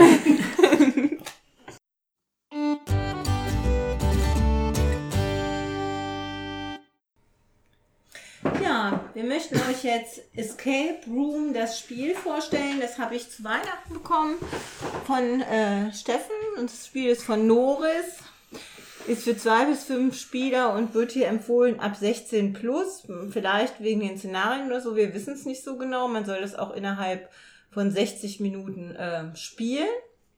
Und jetzt würde ich sagen, wir packen das mal aus. Das kommt nämlich in einer richtig großen Packung. Ja, also gerade sagen, Genau. der Mercedes-Benz unter den Escape Room spielen. Genau, da ist nämlich auch so ein technisches Gerät drin, der sogenannte Chrono-Decoder. Das steht schon hier an der Seite. Genau. Das ist, ja, das ist ja leider völlig aus der Mode gekommen. Früher gab es so viele Spiele, wo man noch so ein Plastikding hatte. Mhm. So, ich meine, das waren auch blöde Spiele, so Spiel des Lebens oder sowas oder Mankomania, aber hat es immer noch irgendwas so zum. Irgendwo Plastikapplikationen noch mit dabei. Genau, und das Ding hier, der Chronodecoder, der ist, ähm, ja, ich würde sagen mal so 15 Zem- Zentimeter äh, lang, 10 Zentimeter breit und so 6 bis 7 Zentimeter hoch. Da sind äh, unterschiedliche Symbole drauf. Also es sieht fast aus wie so eine alte Spielkasse. Ne? Kann man aber nirgendwo dran drehen, ist nichts Bewegliches dran, aber sind ähm, verschiedene Ähm, also auf jeder Seite ist irgendwie was So abgebildet. ein Auf- Morse-Alphabet oder. ja, so Zahlen, die mit so einem, und Buchstaben, die mit so einem, ähm, wie nennt sich sowas denn hier? So einem-. Nee, so, so einem Riemen äh, miteinander Riemen. verbunden sind, als wenn sich das bewegen würde. Tut's aber nicht. Morse-Alphabet, äh, Also man braucht das sicher, um ein paar Rätsel zu lösen. Genau. Das ist vermutlich Teil der Lösung. Und es hat auch die Anzeige einer Uhr da drin. Ne? Richtig, und wenn man dann, ähm, wenn man dann mit so einem Abenteuer startet, dann soll man diese Uhr wohl auch äh, stellen. Und dann läuft das runter. Das Besondere hieran ist jetzt, es kommt gleich mit vier verschiedenen Szenarien. Und zwar thematisch unterschiedlich. Die ähm, bauen also nicht aufeinander auf. Und an der Seite der Packung ist auch ähm, beschrieben, äh, welchen Schwierigkeitsgrad das hat. Diese Szenarien heißen, Prison Break, das einfachste. Der Wasserhahn tropft, die Langeweile treibt euch in den Wahnsinn. Doch als Gerüchte laut werden, ein Mithäftling würde seinen Ausbruch planen, wird euch klar, dass ihr auch die Gelegenheit ergreifen müsst. Plötzlich ergibt sich eure Chance zur Flucht. Doch die Wächter kommen bald wieder. Entkommt ihr vorher oder werden sie euch schnappen? Ja, dann gibt's hier noch was mit dem Virus. Äh, da muss man äh, vermutlich äh, ein Gegenmittel finden, bevor die Zeit rum ist. Nuclear Countdown. Möchte gar nicht genau wissen, was da passiert, aber es geht vermutlich nicht gut aus, wenn man nach 60 Minuten noch nicht fertig ist. Oder Temple of the Aztec. Ja, ähm, wir werden uns gleich mal das Prison Break angucken. Ähm, dieser Chrono-Decoder hat noch eine Sonderfähigkeit. Ähm, das sind diese Schlüssel. Schlüssel, genau. Und diese Schlüssel, da sind also in diesem Chronodecoder sind vier Löcher drin oben und da passen Schlüssel rein und je nachdem, welchen Schlüssel man oder wie man die Schlüssel einsteckt, hat man wohl das Rätsel gelöst oder nicht. Das könnten wir aber, wenn wir jetzt mal hier die Spielanleitung äh, uns zuführen, gerade mal feststellen. Es gibt noch eine App, äh, www.escaperoomthegame.com. Da gibt es frequent, frequently asked questions sowie die Einführungstexte der Abenteuer, wenn man das lesen will. Und ähm, das Abenteuer besteht jeweils aus drei Teilen, jedes Abenteuer. Um einen Teil abzuschließen, müsst ihr einen Code finden, der aus vier der 16 Schlüsseln besteht. Und diesen in den Chronodecoder eingeben. Habt ihr alle drei Codes mit Hilfe der Schlüssel innerhalb von 60 Minuten richtig eingegeben, so gewinnt ihr das Spiel. Was schön ist bei dem Chronodecoder, wenn wir, wir haben jetzt eingeschaltet, dann leuchtet hier gleich so in Rot 6000 auf. Klass klassische Film-Bomben-Countdown. Genau, wenn man auf Drück den mal roten auf Knopf. Start. 59, 59, 59, 58. Ich glaube, ich weiß, wie es weitergeht. Aber auf jeden Fall ist Ja, auch es läuft irgendwie, dann runter. der, das, da ist auf jeden Fall auch in der Box ist auf jeden Fall auch ein Lautsprecher integriert, weil es rauscht hier raus. Genau. Und es gibt lustige Oh ja. Spannungsmusik. Ja. Das kann, wie gesagt, auch die App übernehmen, die man sich runterladen kann. So, und jetzt würden wir hier mal reinschauen in Prison Break. Das kommt äh, mit ja, Drei drei, Umschlägen. vier halt. Umschlägen. Teil 1, Teil 2 gibt es zwei und Teil 3. Und Teil 1, da steht eine Geschichte drauf. Die ist ziemlich lang, die lesen wir jetzt nicht ganz vor, aber es geht darum, du bist in Rosenkohle in diesem Gefängnis leid und der undichte Wasserhahn ist auch doof und du möchtest abhauen. Schnell, wir haben nur eine Stunde, dann kommen die Wärter. Hertlein hat uns Hinweise hinterlassen, wie auch wir es schaffen können. Der ist nämlich schon abgehauen. Das ist unsere einzige Chance. Drücke den Startknopf, öffne diesen Umschlag, vergewissert euch, dass alles enthalten ist und findet den Code für das Zahlenschloss. Genau. Machen wir jetzt mal auf. Gucken wir, was da rauskommt. Oh, eine ganze Menge Einzelteile, Hinweiskarten, ein äh, Bild von einem Verbrecher mit einer Nummer, eine Notiz auf dem Hintergrund, ein Kreuzworträtsel, ein Sudoku. Ja, ich glaube, dann, ähm, wir müssen uns jetzt beeilen. Wir haben nur noch 58 Minuten und dann werdet ihr erleben, ob wir es geschafft haben. Bis nachher. Bis bald.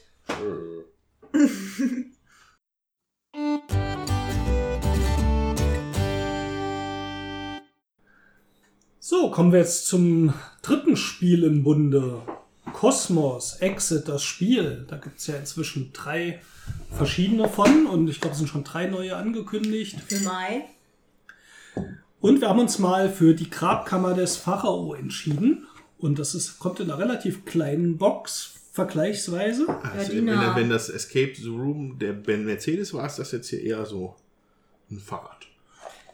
Ja, zumindest, also, also natürlich auch nur ein Szenario jetzt drin. Fängt Und- auch an mit so einer, mit so einer Codescheibe, wie wir sie vorhin schon gesehen haben bei äh, Escape the Room, das Geheimnis der Sternwarte. Genau. Hat aber nur ein Loch. Rede ich das richtig? Ja. ja. Und ist auch Da finden äh, sich Zahlen drunter und Symbole.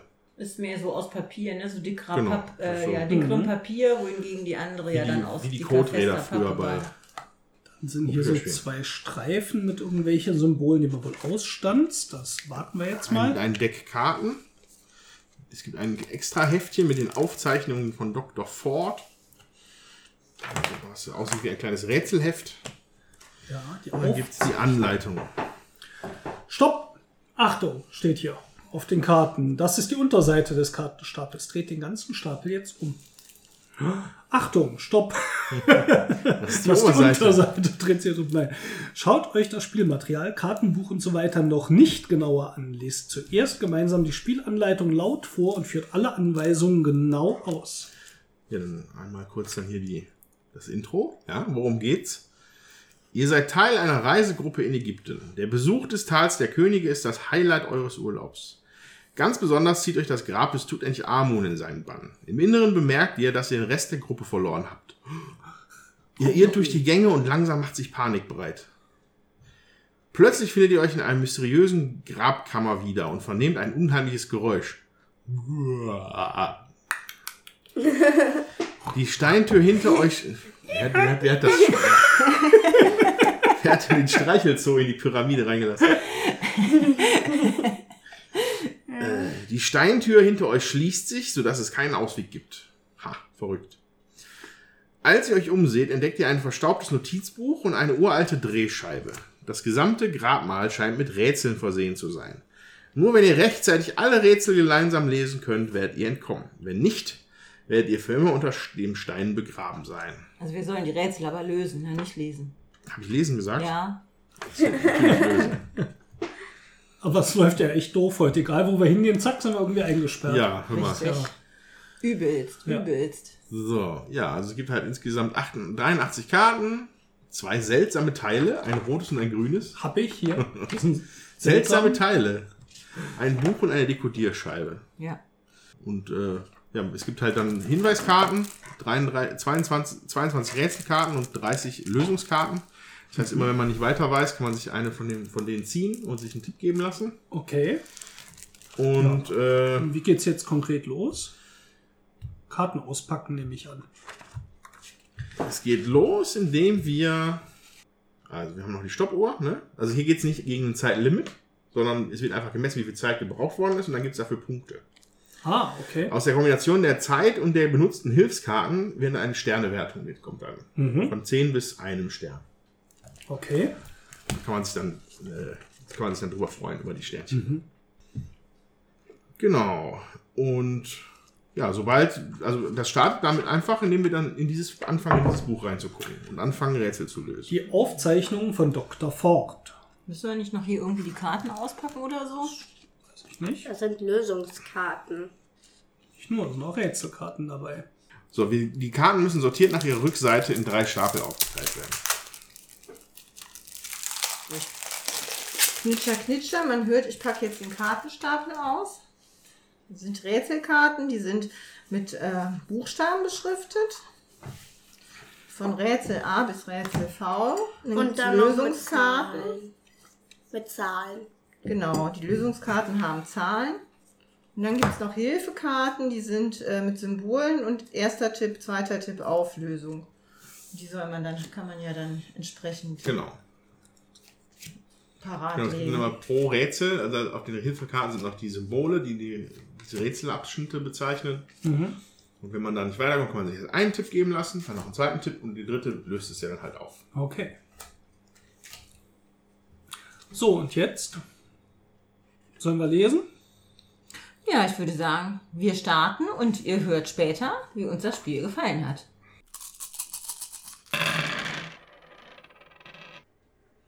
So, wir haben jetzt alle drei Spiele gespielt. Einmal von Kosmos, die Grabkammer des Pharao, einmal äh, von Norris Escape Room, das Spiel, das erste Szenario Prison und Break.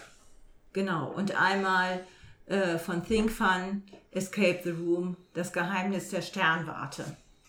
Ähm, ja, also ich fand es erstmal überraschend, dass alle drei Spiele für mich schon sehr unterschiedlich und sehr auch eigenständig rüberkamen. Also ich fand Kosmos war super rätsellastig, also ich hatte so das Gefühl, die Rätseldichte war da echt hoch ähm, und auch knackig schwer. Da muss man wirklich also um die Ecke denken. Ich sag mal, ähm, Escape the Room, das Geheimnis der Sternwarte war sehr storylastig und ähm, von der Rätseldichte weniger und auch deutlich einfacher. Und dieses Escape, ähm, Escape, das Escape Room, das Spiel, da muss man echt aufpassen hier von Norris, weil die also ähnlich heißen, war für mich so ein bisschen mittendrin. Hat knackige Rätsel gehabt, die für mich aber nicht so ganz eindeutig waren, aber war auch ein bisschen storymäßiger, thematischer, so, so grob der Eindruck. Wobei Kosmos auch thematisch war, also man hat schon das Gefühl gehabt, mit dieser Grabkammer, also dadurch, dass man in so einem Büchlein da so plättert, m, wirkten die Rätsel ein bisschen aufgesetzter. Das war so mein Ersteindruck dazu. Also ich fand äh, bei dem Geheimnis der Sternwarte, da war man ein bisschen mehr im Flow. Ja, also ich hatte jetzt bei Kosmos häufig so, dass wir äh, das Gefühl haben, boah, man, wo geht's jetzt weiter? Weil man nicht, also Teile von unterschiedlichen Rätseln gefunden hat. Das nicht so ähm, klar war, so man findet jetzt ein Rätsel und dann rätselt man da weiter und dann geht's äh, mit der nächsten Tüte, macht man die nächste Tüte auf und muss das nächste Rätsel lösen. Das war nicht so, sondern man fand zum Teil Teile von unterschiedlichen Rätseln und musste dann ähm, weitermachen. Dann hat mir, sag ich mal, als Familienspiel direkt ähm, Escape the Room, das Geheimnis der Sternwarte, ähm, am besten gefallen, auch für mit Kindern, weil einfach der Plan ist groß, man kann richtig viel gucken, auch wenn man mit mehreren Leuten am Tisch sitzt. Man kann alles äh, gut sehen. Ähm, das finde ich jetzt bei dem äh, Kosmos-Spiel das war ein bisschen schwieriger, weil man immer in diesem Büchlein blättern muss und man muss sich dann die Sachen merken und man braucht verschiedene Seiten in dem Büchlein, vielleicht auch für ein Rätsel und ähm, das ist dann ein bisschen unkomfortabel, finde ich. Ja, aber festzuhalten bleibt, glaube ich, dass bei dem Geheimnis der Sternwarte, also das ist auch nicht umsonst das mit dem niedrigsten, mit der niedrigsten Altersbeschränkung, weil Ja. das war halt tatsächlich halt auch gefühlt ein bisschen das einfachere von den Ja, definitiv. Ähm, ähm, was, was vielleicht auch daran liegt, ich glaube, dass bei dem äh, Geheimnis der Sternwarte, das waren halt eher so, sagen wir mal so, eher, das waren jetzt so orthodox, so normalere Rätsel, glaube ich. Es waren viele Puzzleteile, Puzzlesachen. Äh, dann diese, mit diesen Sporen, dass man diese Linien so legt, das hat man auch schon in so Rätselheften gesehen. Während halt die Kosmos-Sachen, äh, wie du schon gesagt hast, da muss man um die Ecke denken. Ja. Und äh, der Dacke und ja, ohne das jetzt zu spoilern, äh, Manchmal ist es so, dass schwierig. man echt lange braucht, um drauf zu kommen. ja, weil, es auch, weil, weil es auch auf, auf so einer Metaebene arbeitet, sagen wir mal. Wenn das, das, wenn das Spiel nur so einen Hinweis gibt auf etwas, also beim Kosmos, das heißt nicht, dass das nur eine andere Karte ist oder so. Das kann auch was völlig anderes sein, was in, in diesem Kontext dieser Box an sich einfach da drin ist. Und dann führt es zu großem Aha-Effekt oder auch zu dem, zu dem berühmten Facepalm. Draufhauen. Svea, wie fandst du denn jetzt so die Spiele im Vergleich? Also ich fand, ähm, die waren schon sehr unterschiedlich. Das Escape Room, das äh, Escape Room, das Spiel, das fand ich am schwierigsten. Ähm, und äh, von Kosmos, die Grabkammer des Pharao, das hätte ich nicht alleine geschafft, so mit meiner Freundin oder mit Liv.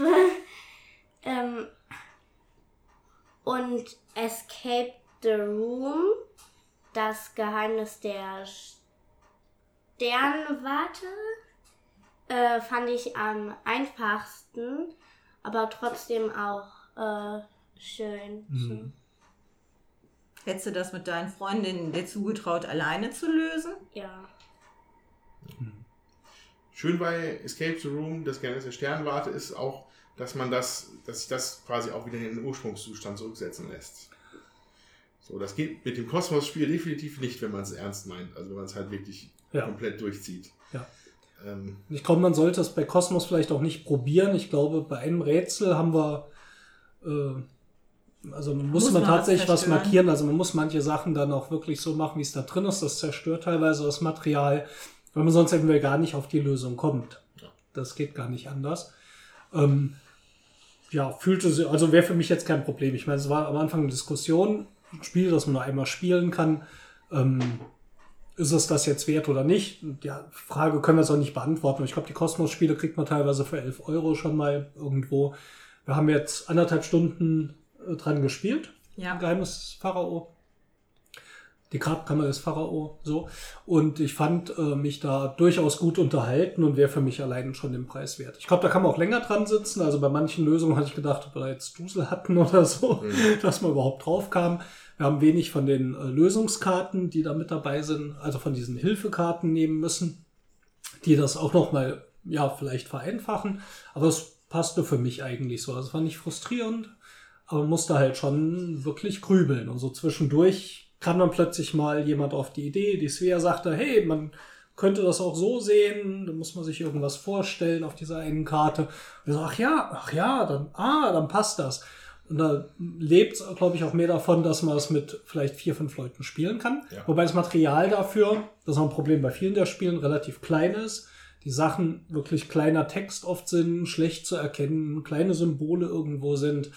Ähm, da fand ich auch nochmal das Escape the Room Geheimnis der Sternwarte mit am besten zu erkennen und zu entziffern. Äh, sowohl bei Escape Room das Spiel, wo wir dieses Prison Break gespielt haben, als auch bei Cosmos war es echt teilweise wirklich schwierig Ja, zu erkennen. Mhm. Ja, und ähm, ja, also für Leute mit Lesebrille ist es manchmal trotzdem, fand ich, noch schwierig, weil es echt winzig klein war, was man manchmal sehen musste. Was du gerade, den Punkt, den du gerade gesagt hast, dass es ein, dass es ein Spiel ist, das man nur einmal spielen kann unter Umständen. Hm. Das war, ist ja meine Theorie, warum das letztes Jahr auf der Spielemesse auf einmal so explodiert ist mit den Escape Room Spielen. Weil in dem gesamten Jahr davor sich etabliert hat, dass sowas funktionieren kann als Produkt. Ja. Also dadurch, dass die Legacy-Spiele halt sehr erfolgreich und sehr hoch gelobt waren. Also Hm. Primär halt Pandemic Legacy. Hm. Weil ich bin, ich bin mir ziemlich sicher, dass sie die Konzepte schon länger irgendwo im Schrank hatten, die, die ganzen äh, Verlage. Und dann gemerkt haben, okay, die Leute werden nicht, äh, gehen nicht mit der Fackel und mit der Mistgabel raus, wenn, wenn sie das Spiel nur einmal spielen. Hm. Deswegen können wir das jetzt, bringen wir das jetzt einfach mal raus. Und dann kam einfach extrem viel Content. Und, und Ja, und zwar auch Time Stories wird ja auch in die Richtung. Also das Spiel ist aber auch prinzipiell erstmal nur einmal zu spielen ist, nicht weil es dann kaputt ist, aber wenn man es natürlich nicht zweimal die gleiche Geschichte spielen möchte, abgesehen davon, dass man es mehrmals spielen muss, um es überhaupt einmal zu lösen. Und ähm, ja, wäre dann eigentlich ein bisschen komisch, dass man diese Billigprodukte dann vielleicht nicht macht, aber jemand wie Last Space Cowboys, ne, die ähm, Time Stories gemacht haben, wow, da echt ins Risiko gegangen sind und äh, das mit so einem großen, teuren Produkt auch noch anfangen, ja. Was mir aufgefallen ist nochmal, also ich habe ja äh, von diesen Kosmos-Spielen noch ein anderes äh, vorher schon mal gespielt, da waren wir nur zu zweit und da haben wir viel länger gebraucht und wo ich einfach denke, dass, also mir hat das jetzt mit äh, mehr Leuten mehr Spaß gemacht, weil es einfach auch, wir schneller auf die Lösungen gekommen sind. Manchmal ist man ja doch so ein bisschen betriebsblind in so im eigenen Denken gefangen und das merke ich einfach, wenn man mit mehreren Leuten spielt, dann kommt vielleicht von dem einen oder anderen eine kreative Idee und dann geht es eben auch schneller weiter. Das fand ich jetzt sehr äh, angenehm. Das spricht halt dafür, das wirklich mit mehreren Leuten zu spielen, wobei, wie der Steffen schon gesagt hat, das mit dem Material manchmal echt schwierig ist. Mhm. Aber es war zum Beispiel eine Stelle, wo Jutta auch mit einer Lösung kam, wo ich gesagt habe, was für ein Quatsch. Und dann ging's. war es die richtige Lösung. Also es ist wirklich, dann da profitiert man auch von, wenn man mit mehreren Leuten spielt. Ja, also das ist halt tatsächlich ein Punkt, den die Spiele für mich sogar relativ gut transportieren aus dem, aus dem wirklichen Mhm. Escape Room Erfahr Erfahrnis. Erfahrung? Oh Gott, oh Gott. Ist schon spät, Entschuldigung, ich bin aus drei Räumen ausgebrochen. Ähm, weil auch da ist es halt A und O, dass die Leute ständig miteinander reden.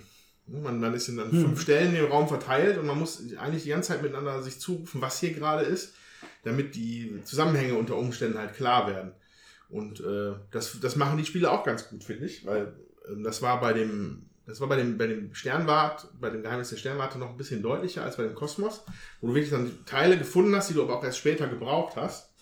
Und dann, und da hat einer schon mal, ich habe dann angefangen, diese Maschine schon mal zusammenzubauen und mir Gedanken zu machen, wie man die einstellen muss, während andere gerade ein, ein Legepuzzle gemacht haben. Mhm. Und das fängt es halt ganz gut an. Man muss halt immer, immer kommunizieren. Und ähm, was, was, sie, was mich noch mehr überrascht, was sie wirklich aber auch gut machen, ist, dass sie da eine gewisse Räumlichkeit reinbringen. Du hast also bei Escape the Room, das Geheimnis, das ist wirklich diese Namen, wir sollten Spiel 1, 2, 3 sagen. Also bei der Sternwarte ähm, hast du diese Umschläge, die immer, also es waren jetzt nicht verschiedene Orte, aber verschiedene Orte in diesem Raum, in dem man wäre, Mhm. gedanklich. So, damit hat man auch so eine gewisse Räumlichkeit erschaffen. Ja. Und auch wenn die Kosmos-Spiele halt deutlich reduzierter sind, was das Material angeht, oder jetzt nicht unbedingt den Umfang, aber einfach so, was, was das Material angeht, sind wir trotzdem durch verschiedene Grabkammern gelaufen im Endeffekt. Mhm. Was, was ich finde, auch sehr gut. Das Ja. ist, also war ich erstaunt, dass es halt nicht nur ein Rätselheft ist, sondern dass es halt auch sowas mit da reinbringen können. Okay. Also muss ich sagen, bei Kosmos kam für mich das Feeling nicht so rüber. Also für mich war es wirklich mehr ein Rätselheft und Karten aufdecken. Ähm, so richtig mit diesen Grabkammern, nee, kam für mich jetzt nicht so rüber. Da finde ich äh, sowohl das Geheimnis der Sternwarte als auch Escape Room, das Spiel von Norris. Ähm, ich glaube auch, weil es eben dort eher auch Karten von Räumlichkeiten gibt oder so. Oder zumindest von bestimmten Sachen. Äh, war für mich eher so das Gefühl da, ich bin wirklich in dieser Szenerie. Liffchen, möchtest du auch mal was sagen? Ähm, ja, also ich fand das mit der Sternwarte auch sehr schön. Wobei ich finde da die Story nicht so klar war irgendwie. Oder ich habe einfach nicht genug nachgedacht. Aber irgendwie am Anfang dachte ich so, warum gehen wir jetzt da rein? Weil da eine seine, weil da der Briefkasten voll ist und es ein bisschen stinkt da am Haus. So, warum gehen wir jetzt da rein? Aber Ja, was dabei? drin liegen. Ja, man könnte ja irgendwie einen Toten finden. Nee, ich glaube, dann hast du den Anfang nicht zugehört, weil die immer sagen, ja, du hast ja dort gearbeitet und wirst Ja, dann entlassen und irgendwann entlassen, sorgst ja. du dich, und weil dann der Briefkasten überläuft und so, und dann geht man auch mal gucken. ich sorge mich auch mal, wenn hier der Briefkasten zu voll ist und es wieder aus dem Badezimmer stinkt. Ja, du sorgst dich, aber du machst den Briefkasten nie leer. So. Ja, nee, also da fand ich eigentlich, ähm, das Geheimnis der Sternwarte war für mich eine sehr runde Story, auch mit einem ziemlich schönen Abschluss. Ohne spoilern zu wollen, der jetzt auch rein thematisch war, ähm, fand ich total nett, war ich leicht gerührt sogar. War sehr schön. Was mir gut gefallen hat bei, äh, bei dem Spiel, äh, also die Sternwarte und bei dem äh, Kosmos-Spiel ist, dass gesagt wird, ihr habt, guckt auf die Uhr, ihr habt so und so viel Zeit oder ihr habt eine Stunde Zeit und dann guckt ihr, in welcher Zeit das schafft. Bei Norris, äh, bei dem Spiel, da trötet halt ein Nas lang die Uhr und ähm, dann soll man halt so Hinweiskarten benutzen, damit man halt äh, in einer Stunde eben fertig ist. Und das ist für, also fand ich für mich persönlich viel nerviger. Das ging mir echt auf den Zeiger, weil ich wollte auch gerne denken noch mehr und und ich fühlte mich da sehr unter Zeitdruck gesetzt. Und das finde ich jetzt zum Beispiel bei den anderen beiden ähm, Sachen fühlte ich mich nicht so ähm, zeitdruckmäßig unter Strom gesetzt. Das Hm. gefällt mir persönlich besser. Ja, also äh, guter Punkt, dass die, die drei Spiele sind auch unterschiedlich, wirklich alle drei unterschiedlich an das Zeitlimit reingegangen.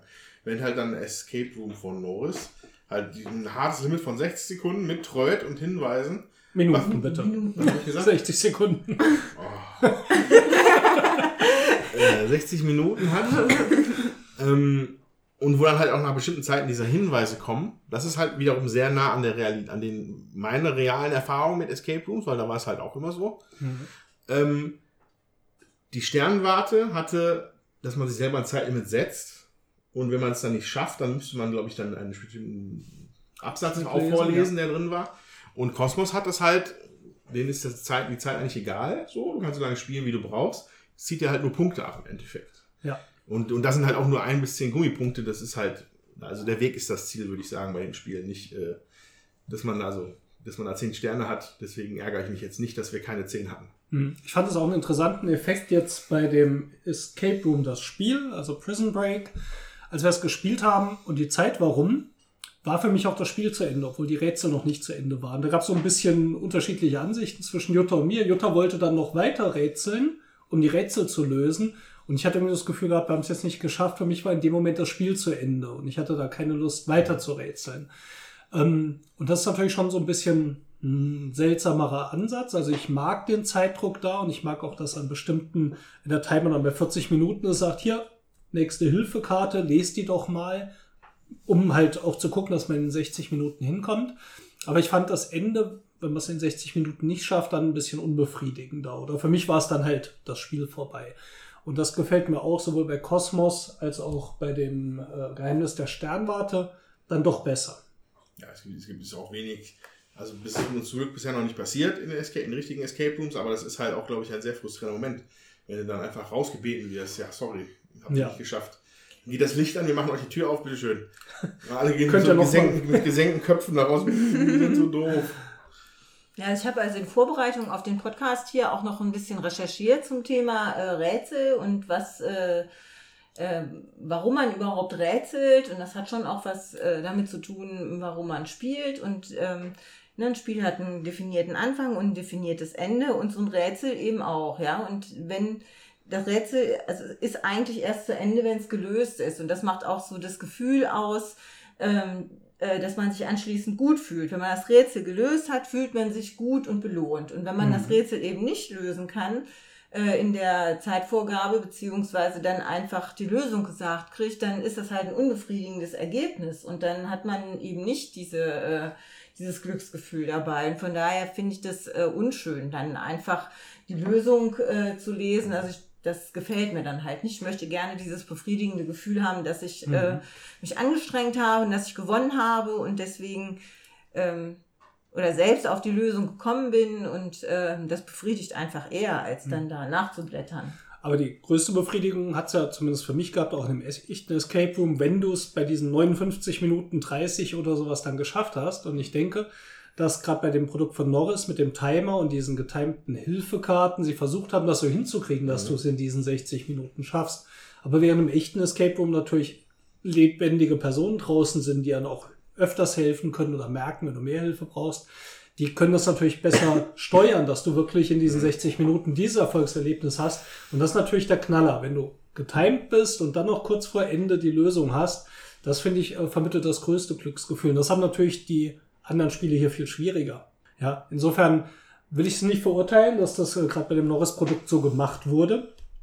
Ähm, aber es hat ein größeres Risiko als zum Beispiel im echten Escape Room, weil es kann passieren, dass dir diese Befriedigung, ich habe es jetzt geschafft, dann komplett flöten geht. Ja. Allgemein vielleicht zum Thema Material noch was gesagt.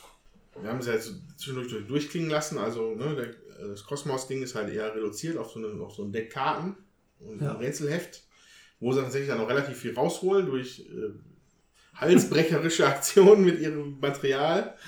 Äh, während dann halt Escape the Room, die Sternwarte, halt ähm, ein- toll ist. Ja, das war einfach, das war sehr stimmig. Also das war, da war viel, viel größere Bilder. Das, die Puzzleteile waren extra ausgestanzt und eingepackt und Holzteile sind sogar auch dabei, ohne das jetzt zu spoilern, was das ist. Mhm. Und äh, Ja, sehr schönes Material, auf jeden Fall. Und auch äh, wertig und auch wenn man es öfter spielt, äh, nicht so einfach kaputt zu kriegen, sag ich jetzt mal. Hm. Escape Room, das Spiel von Norris, hat, äh, sag ich mal, so ein Zwischending. Das hat auch sehr schönes Material, das auch größer ist. Aber auch da finde ich, äh, ist teilweise die Größe der Symbole, die man drauf erkennen muss und die Hinweise super winzig. Das fand ich sehr schwierig. Ähm, es war aber insgesamt groß genug, dass man es auch, sage ich mal, in die Mitte legen konnte und Ja. mehrere Leute draufschauen, genau wie beim Geheimnis der Sternwarte. Was mich bei Kosmos sehr gestört hat, ist immer dieses, kann ich mal das Buch haben, kriege ich das mal, kann ich mal die Karte haben. Es ist nicht groß genug, dass mehrere Leute, und es ist ja für, glaube ich, bis sechs, sieben Spieler Ja, ich ausgewiesen. grad drauf. Guck doch gerade nochmal drauf. Ähm, eins bis sechs Spieler. Eins bis sechs Spieler. Aber da muss man das Material halt schon echt weitergeben und gucken, dass man reingucken kann und jeder was von mitkriegt. Das heißt, man hat da mehr das Gefühl gehabt, dass immer mal jemand außen vor ist und man das wirklich mal bewusst sagen sollte, jetzt auch hier äh, bei den Kindern, willst du mal gucken, willst du das mal bearbeiten? Das gefiel mir bei den anderen äh, dann schon besser als bei Kosmos. ich glaube, das ist vielleicht auch ein Punkt, weil vorhin, wo du sagst, mit der Räumlichkeit, dass das bei Kosmos bei dir nicht so gut angekommen ist. Wenn du diese kleinen Kärtchen nimmst, da waren ja die Gräber nun abgebildet. Ja. Wenn das jetzt so ein großes Ding wäre wie bei Time Stories, würdest du, glaube ich, auch eher so das Gefühl Ja. von, der, von der Räumlichkeit Mhm. bekommen. Das ist halt einfach nur dem Material geschuldet, Ja. in dem Fall. Ich finde bei dem äh, Escape Room, das Spiel von Nor Norris, da finde ich auch bei dem, ähm, wie heißt das Riesenteil nochmal? Decoder. Die, ja. Ja, genau. Decoder. Äh, da sind ja auch so, so dieses Morse-Alphabet und so drauf und ich finde, das kann man relativ schlecht erkennen, weil das einfach auf dem gleichen hellen Beige drauf gedruckt ist, wie der Hintergrund von der Box auch schon ist. Wenn es jetzt irgendwie ein bisschen dunkler wäre oder so, hätte man es, glaube ich, auch ein bisschen besser erkennen können. Grundsätzlich vielleicht noch was zur Rätselqualität. Ähm, da habe ich an dem Norris-Produkt auch was zu bemängeln. Ähm, es schien für mich, dass in diesem Szenario, zumindest das erste, ähm, manchmal Hinweise auf zwei Arten aufs gleiche Rätsel hingewiesen haben. Und das war äußerst verwirrend, weil ich am Anfang dachte, das sind zwei verschiedene Rätsel, die man da löst. Aber manchmal waren es einfach redundante Informationen, die auf zwei unterschiedliche Arten das gleiche Rätsel lösen. Finde ich schwierig. Also die Rätselqualität und die Klarheit der Rätsel ähm, hat da echt drunter gelitten. Und das war auch manchmal mit ein bisschen um die Ecke denken. Aber ich hatte bei dem Norris-Produkt weniger diesen Aha-Effekt wie bei Cosmos, wenn man auf die Lösung kam. Bei Cosmos hatte ich das Gefühl, ja klar, meine Güte, was habt ihr euch da Fieses für uns ausgedacht? Und jetzt weiß ich, wie ihr das meint. Bei Norris war es eher, ach so war das gewesen, okay, wäre ich jetzt vermutlich einfach nicht drauf gekommen. Das Problem hat sich beim Geheimnis der Sternwarte nicht gestellt, weil da waren die Rätsel super klar, die waren verständlich, die Reihenfolge war klar, ähm, da wird man viel besser an der Hand genommen und durchgeführt, was erstmal, glaube ich, für Leute, die vielleicht auch das erste Mal sowas spielen, echt ein besserer Einstieg ist, was für Familien ein besserer Einstieg ist. Und wenn ich es dann eine Nummer härter haben will, also das fand ich bei Cosmos was befriedigender, das nachher auch geschafft zu haben in einer annehmbaren Zeit von anderthalb Stunden. Weil ich echt gedacht habe, wow, cool, da haben wir, da haben wir was geleistet. Das Gefühl mag ich, da war mir persönlich, so gern ich die Story mag, das Geheimnis der Sterne war dann doch ein Tick zu einfach. Das würde ich mir das nächste Mal mit genauso viel Story und tollem Material noch einen Tick härter wünschen. Da kommen ja auch jetzt, äh, kommt ein neues Produkt. Ähm, ja, und auch da wieder Escape Room, das Spiel hatte ich das Gefühl bei diesem Prison Break, da lag es eher an der Art, wie die Rätsel gestellt wurden, dass ich sie nicht verstanden habe. Und das war nicht so schön. Wir haben auch nur das erste der vier Szenarien daraus gespielt. Wir haben auch vorher ein bisschen geguckt. Die ersten beiden Szenarien gelten als die besten. Das dritte soll sogar relativ schwach sein. Das muss man also auch ins Kalkül ziehen. Von dem vierten hatte ich unterschiedliches gehört. Fand ich trotzdem auch nicht schlecht. Es hat mir damals Spaß gemacht, das zu spielen. Aber ich muss sagen, jetzt so im direkten Vergleich ist das Norris-Produkt vielleicht für mich das am wenigsten attraktive. Und das teuerste, verrückt. Und da das teuerste dabei. Ja gut, sind vier Szenarien für 40 Euro. Und ein riesiges ja, Plastikgimmick dabei. ja, genau. Da, da finde ich den Timer, der ist halt schon cool. Ja. Und dann dieser Zeitfaktor dabei. Also Und das, ja, Entschuldigung, war jetzt so ein bisschen fast schon vorgenommen das Fazit für mich. Ähm, also sowohl Kosmos als auch das Geheimnis der Sternwarte haben mir beide sehr gut gefallen. Auf eine sehr unterschiedliche Art und Weise. Und aus Norris würde ich dann, glaube ich, weiterspielen, wenn man die anderen durch hat. Weil es auch gut war, hat mir auch gefallen. Aber ja, die anderen haben nochmal gezeigt, wie man es vielleicht doch noch besser machen kann. Ja, aber so vom Preisvergleich, also wenn man jetzt hier vier verschiedene Exit-Spiele von Cosmos kauft, ist man auch äh, in der Preiskategorie, ne? Also das würde ich jetzt nicht unbedingt, weil es sind ja vier Szenarien drin und dann kommt ungefähr auch aufs Gleiche raus, Norris und äh, Kosmos und ja. Das Geheimnis der Sternwarte dann vielleicht noch, kriegt man, glaube ich, so für die 17 Euro. Ähm, kann man aber sehr gut nochmal weitergeben. Das kann auch nochmal jemand anderes spielen, was bei Cosmos schwieriger ist. Äh, bei Norris kann man das, glaube ich, auch nochmal weitergeben. Es sind zwar manche Sachen ein bisschen ausgepöppelt, aber das funktioniert, glaube ich, trotzdem noch. Ja, also Escape the Room, das Geheimnis der Sternwarte, das hatten wir jetzt gebraucht gekauft und das hat man nicht gemerkt, außer dass hinten äh, drauf eine Beschriftung war, in welche Tüte das halt nachher wieder einsortiert werden muss. Und ähm, ja, ich finde, das kann man auch gut äh, dann nochmal weitergeben. Das finde ich, das leidet eben nicht Ja. äh, vom Material her. Mir persönlich ähm, hat auch, ähm, also haben auch ähm, äh, das Geheimnis der Sternwarte und ähm, das Kosmos-Spiel am besten gefallen, weil ich einfach so von den Rätseln her, das hat mich mehr angesprochen. Ähm, bei dem Norris-Spiel habe ich echt ein bisschen auch gebraucht und ähm, ja, wir hatten da auch irgendwie schlechtes Licht äh, an dem Tag auf dem Tisch, äh, dass man auch die Rätsel so schwer sehen konnte. Also es war irgendwie Ja, aber das lag Ähm. nicht nur am Licht, das lag auch einfach, weil es un unübersichtlich und schlecht sichtbar da drauf gedruckt ist. Ja, gut, aber ähm, also es hatte beides so ein bisschen noch was da dazu. Und ähm, aber ich finde, also mir gefallen halt so Rätselspiele. Und wem das eben auch gefällt, dem würde ich auch äh, ruhig empfehlen, sich da ähm, was zu besorgen, eben was ihn selber so vom Schwierigkeitsgrad her eben anspricht. Ähm, die Svea hat ja schon gesagt auch, sie hätte das, äh, die Kosmos-Spiele ohne uns jetzt nicht geschafft. Also finde ich, muss man auch ein bisschen gucken, mit welcher Gruppe man das äh, denn Mhm. so spielt, ähm, wenn man das einführt. Und ich würde auch ähm, immer gucken, dass ich so vier, fünf Leute nicht äh, überschreite. Einfach weil es vom Material dann ein bisschen, ja, es ist einfach klein und fitzelig oder man muss halt äh, diese Bücher, die da drin sind bei den äh, Kosmos-Spielen, einfach vorher mal kopieren, äh, damit halt jeder da auch so ein paar Blätter von zur Verfügung hat und dann kann auch jeder bei sich mal gucken und ausprobieren. Dann macht das auch ein bisschen mehr Spaß. Ja, ich glaube, wir sind da äh, alle relativ gleicher Meinung. Also ich würde also auch, glaube ich, äh, die Sternwarte als erstes irgendwie empfehlen, wenn jemand keine Erfahrung hat mit Escape Rooms. Und äh, wenn einem das dann gefällt und man feststellt, dass man da ein richtiger Rätselfuchs ist, dann sollte man sich mit den Kosmos-Dingern beschäftigen, die tatsächlich auf einer abstrakteren Ebene knackiger sind. Mhm. Ja, und dann ist man ja eigentlich schon bedient. Dann hat man ja schon einen guten Eindruck von Escape Room Brettspielen oder allgemein Mhm. Kartenspielen. Ich fand das mit der Sternwarte auch am besten so. Aber, also, es war ja schon relativ einfach, aber ich fand es jetzt nicht so einfach, dass es keinen Spaß mehr macht. So. Mhm. Also, es war halt jetzt nicht so super knifflig, so wie zum Beispiel dieses Norris oder so.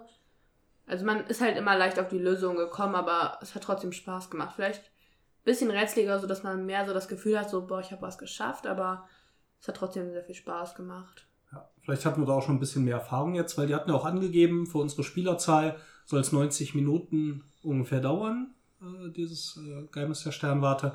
Plus, es gibt eigentlich noch ein optionaler Teil der Geschichte, den man zusätzlich noch mit einer halben Stunde angesetzt hat. Das heißt, man würde ungefähr auf zwei Stunden kommen. Und ich glaube, wir waren nach 55 Minuten mit, dem, mit dem, Ja. dieser erweiterten Fassung durch. Ähm, also das muss man schon wissen, da ist man vielleicht doch ein bisschen schneller durch. Mhm. Hat aber die jetzt, dass wir es heute äh, ausprobiert haben, sag ich mal, keinen Abbruch getan, sondern äh, fanden wir eher ein bisschen entspannt auch für Ja. uns, weil wir ja mehrere Spiele heute ausprobiert haben und das ähm, war dann schon okay. Aber es ist, also ja, ist auch ein schönes Spiel zum Legen und jetzt sind unsere Kinder ja schon 11 und 13 Jahre alt, also das würde ich auch ruhig äh, mit so 8- bis 10-Jährigen kann man das auch schon machen. Die haben schon auch was zu tun Mhm. und können da auf bestimmte Sachen kommen, finde ich. Ja, wie ist denn so euer Eindruck generell? Ist das äh, ein guter Ersatz für einen echten Escape Room? Ist das was ganz anderes?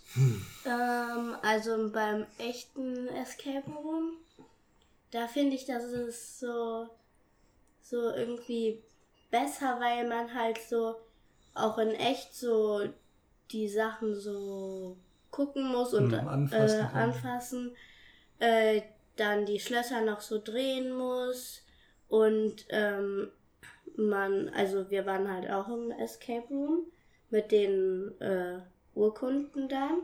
Mhm. Und das fand ich halt auch cool. Das ist Ja. schon schön, wenn es richtig klickt, ne? Bei so einem Ja. Schloss, wenn man merkt, oh, der Code stimmt und so. Ja, man hat halt mehr so das Gefühl, dabei zu sein, ne? Beim Känguru gibt es so einen Spruch, man ist halt so mittendrin statt nur dabei. Kannst du das echt auswendig, oder? Ja. Das kannst du ja. Also ersten und zweiten Teil schon mal komplett. Ja, also ich, ich finde, ähm, dass die Escape Room Spiele, Brettspiele, At-Home-Spiele, äh, dass sie das erstaunlich gut machen. Mhm. Also da, da, da muss ich wirklich sagen, das haben die Leute sich, da haben sich wirklich Mühe gegeben, bei allem, was ich bisher gespielt habe. Ähm, und du hast natürlich, also von einem richtigen Escape Room ist natürlich die Haptik das Schöne. Genau das, was du gesagt hast. Oh, du, ah, Schloss, ah, klick, ah, oh. So, ähm, das ist ein bisschen, hast du es auch in den Spielen. Ganz Mhm. klar, weil du hast Puzzleteile, du hast, wir hatten irgendwas mit Zahnrädern und, und das ist dann auch schon ganz nett.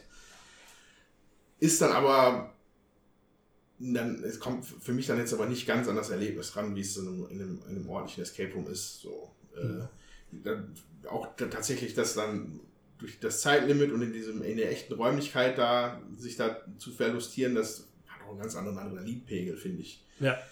Ähm, die, ich finde, da sind die Escape Room Brettspiele ziemlich entspannt. So. Mhm. Das könnte ich mir noch unterschiedlich vorstellen, wenn da der Timer ist und dann irgendwelche Geräusche da hört aus, der, aus dieser Plastikkiste da, aber äh, Das macht das noch mit am, am nächsten dran, Ja. ne? auch dieses direkte Feedback am Mörp oder Ding. ja, ähm, aber ja, also die sind nett, gut sogar, Ja. aber ein Escape Room ist natürlich schon mal was. Ein guter Escape Room ist was ganz was Feines. Ist natürlich auch so ein bisschen, ja, hm, wie soll man sagen, etwas seltsam gestellte Frage, ne? Die. Antwort dürfte vorher klar gewesen sein. Ja, wobei es kommt halt auch dran, äh, was man so bevorzugt, finde ich. Ja, also ich finde, man kann das nicht direkt vergleichen. Natürlich ist, wenn man ähm, wenn man da live dabei ist, hat man ein äh, voll sinnlicheres Erlebnis einfach, weil die anderen Sinne das alles noch mehr aufnehmen. Man hat eine ganz andere Geräuschkulisse. Da war ist ja manchmal auch Musik oder andere Geräusche sind hinten dran. Mhm.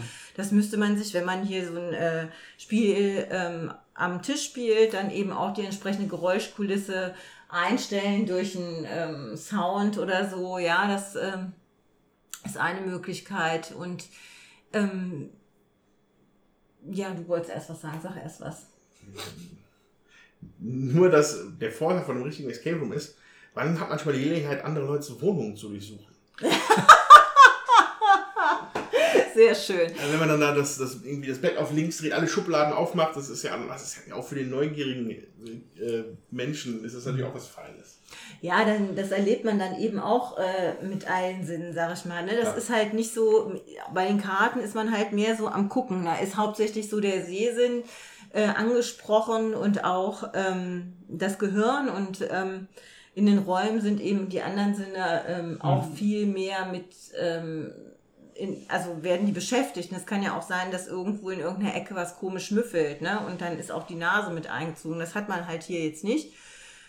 Letztendlich finde ich, ähm, ist trotzdem schön, ähm, wenn man, dass man auch so ein Erlebnis zu Hause haben kann. Also dass man sich nicht unbedingt äh, immer zu so einer Location äh, bewegen muss, weil das ja, sag ich mal, für uns, ähm, wir wohnen ja auf dem platten Land, doch mit relativ viel Aufwand äh, verbunden ist und äh, man muss ja schon teuer ist im Ja. Vergleich, ja. man muss ja schon sich dann auch ähm, zu einer größeren Stadt noch begeben und so. Und da finde ich einfach ähm, für Leute, die das gerne spielen wollen, auch was mit die Kinder klein und man muss nicht extra einen Babysitter besorgen und man kann das Erlebnis am Tisch haben, vielleicht nicht in dieser allumfassenden sinnhaften Wahrnehmung, aber trotzdem kann man sich einen schönen Abend machen, ja. Und das finde ich ähm, total cool eben, dass man nicht dafür aus, aus dem Haus gehen muss, sondern eben auch so ein Erlebnis äh, zu Hause haben kann. Das finde ich ähm, toll. Ein guter Punkt. Ich hatte erwartet, dass äh, Escape Room Spiele, bevor ich sie gespielt habe, ein billiger Abklatsch vom Escape Room sind. Und das sind sie nicht. Klar, sie sind nicht der Ersatz, äh, sind wirklich nochmal was Eigenständiges, aber ich war doch überrascht, wie gut dieser Kern von dem Escape Room, von dem echten, ins Spiel transportiert wurde. Klar ist auf diese Rätsel dann sehr fokussiert, ja, wo im echten Escape Room einfach noch ein bisschen mehr ist. Ähm, aber das hat doch überraschend gut funktioniert. Also war ich echt positiv angetan. Ja. Dann würde ich sagen, können wir das Thema Escape Rooms erstmal sind dem Abschließen. entkommen. also wir sind ihm entkommen. Wir entkommen jetzt auch dem Escape Room-Thema des Podcasts. Nicht ohne euch vorher vielleicht nochmal darauf hinzuweisen, uns doch vielleicht auch mal auf YouTube zu besuchen unter die Würfelwerfer zusammengeschrieben. Dort findet ihr nämlich auch mysteriöse Sachen, wie nämlich unsere Mystery Games, wo wir unsere bisher ungespielten Spiele, die wir alle in neutrales Packpapier eingepackt haben, ja, anonymisiert äh, wieder zufällig auswählen, auspacken und dann spielen. Das sind so vier, fünf Minuten Videos. Die erscheinen auch alle zwei Wochen in der Meeple Show. Findet ihr auch auf YouTube. Und ein paar Wochen später kommen sie bei uns auch nochmal richtig auf unseren Kanal. Schaut sie euch doch mal an. Das sind eigentlich ganz witzig gemachte Sachen. Genau, da könnt ihr uns mal live in Aktion sehen, sozusagen. Nicht nur hören, tatsächlich auch sehen. Ja, aber wenn ihr uns, äh, wenn ihr von der Hörerfraktion seid und uns vielleicht über iTunes bezieht, ähm, wir wären euch sehr dankbar, wenn ihr vielleicht ein kurzes Review schreiben könntet oder fünf Sterne hinterlasst. Äh, das bringt uns erheblich mehr, als ihr vielleicht denkt und wäre eine feine Sache. Vielen Dank schon mal dafür. Und auch auf YouTube möchte ich noch mal hinweisen, gibt's jetzt eine ganze Let's Play-Reihe von der Galaxy Trucker App, die unser Mitwürfelwerfer Thomas schon seit einiger Zeit macht. Das heißt, wenn ihr vielleicht auch Spaß habt an elektronischen Umsetzungen von Brettspielen oder auch einfach Galaxy Trucker mögt, schaut doch mal rein. Er spielt da die ganze Kampagne durch, könnt ihr mitfiebern äh, und sehr schön gemacht. Die App ist bei auch uns auf sehr YouTube. cool. Ja, die App ist richtig cool. Also überhaupt, wenn ihr mehr über Apps wollt, da sind ganz viele Videos, ähm, die Thomas und ich zusammen machen. Und äh, da stellen wir unsere Lieblings-Apps vor im 14-tägigen Rhythmus. Meistens. Außerdem dürft ihr euch natürlich äh, schriftlich äußern und uns gerne was in die Kommentare schreiben, wenn ihr Lust habt. Wir lesen die auch immer alle durch. Und wir antworten eigentlich auch immer. Ja, dann vielen Dank, dass ihr heute wieder bei uns wart. Das hat mir echt viel Spaß gemacht. Die anderen gucken auch eigentlich alle ganz glücklich. Sehr schön. Und dann freuen wir uns aufs nächste Mal in vier Wochen und wir hoffen, ihr seid wieder mit dabei. In diesem Sinne. Tschüss, eure Würfelwerfer!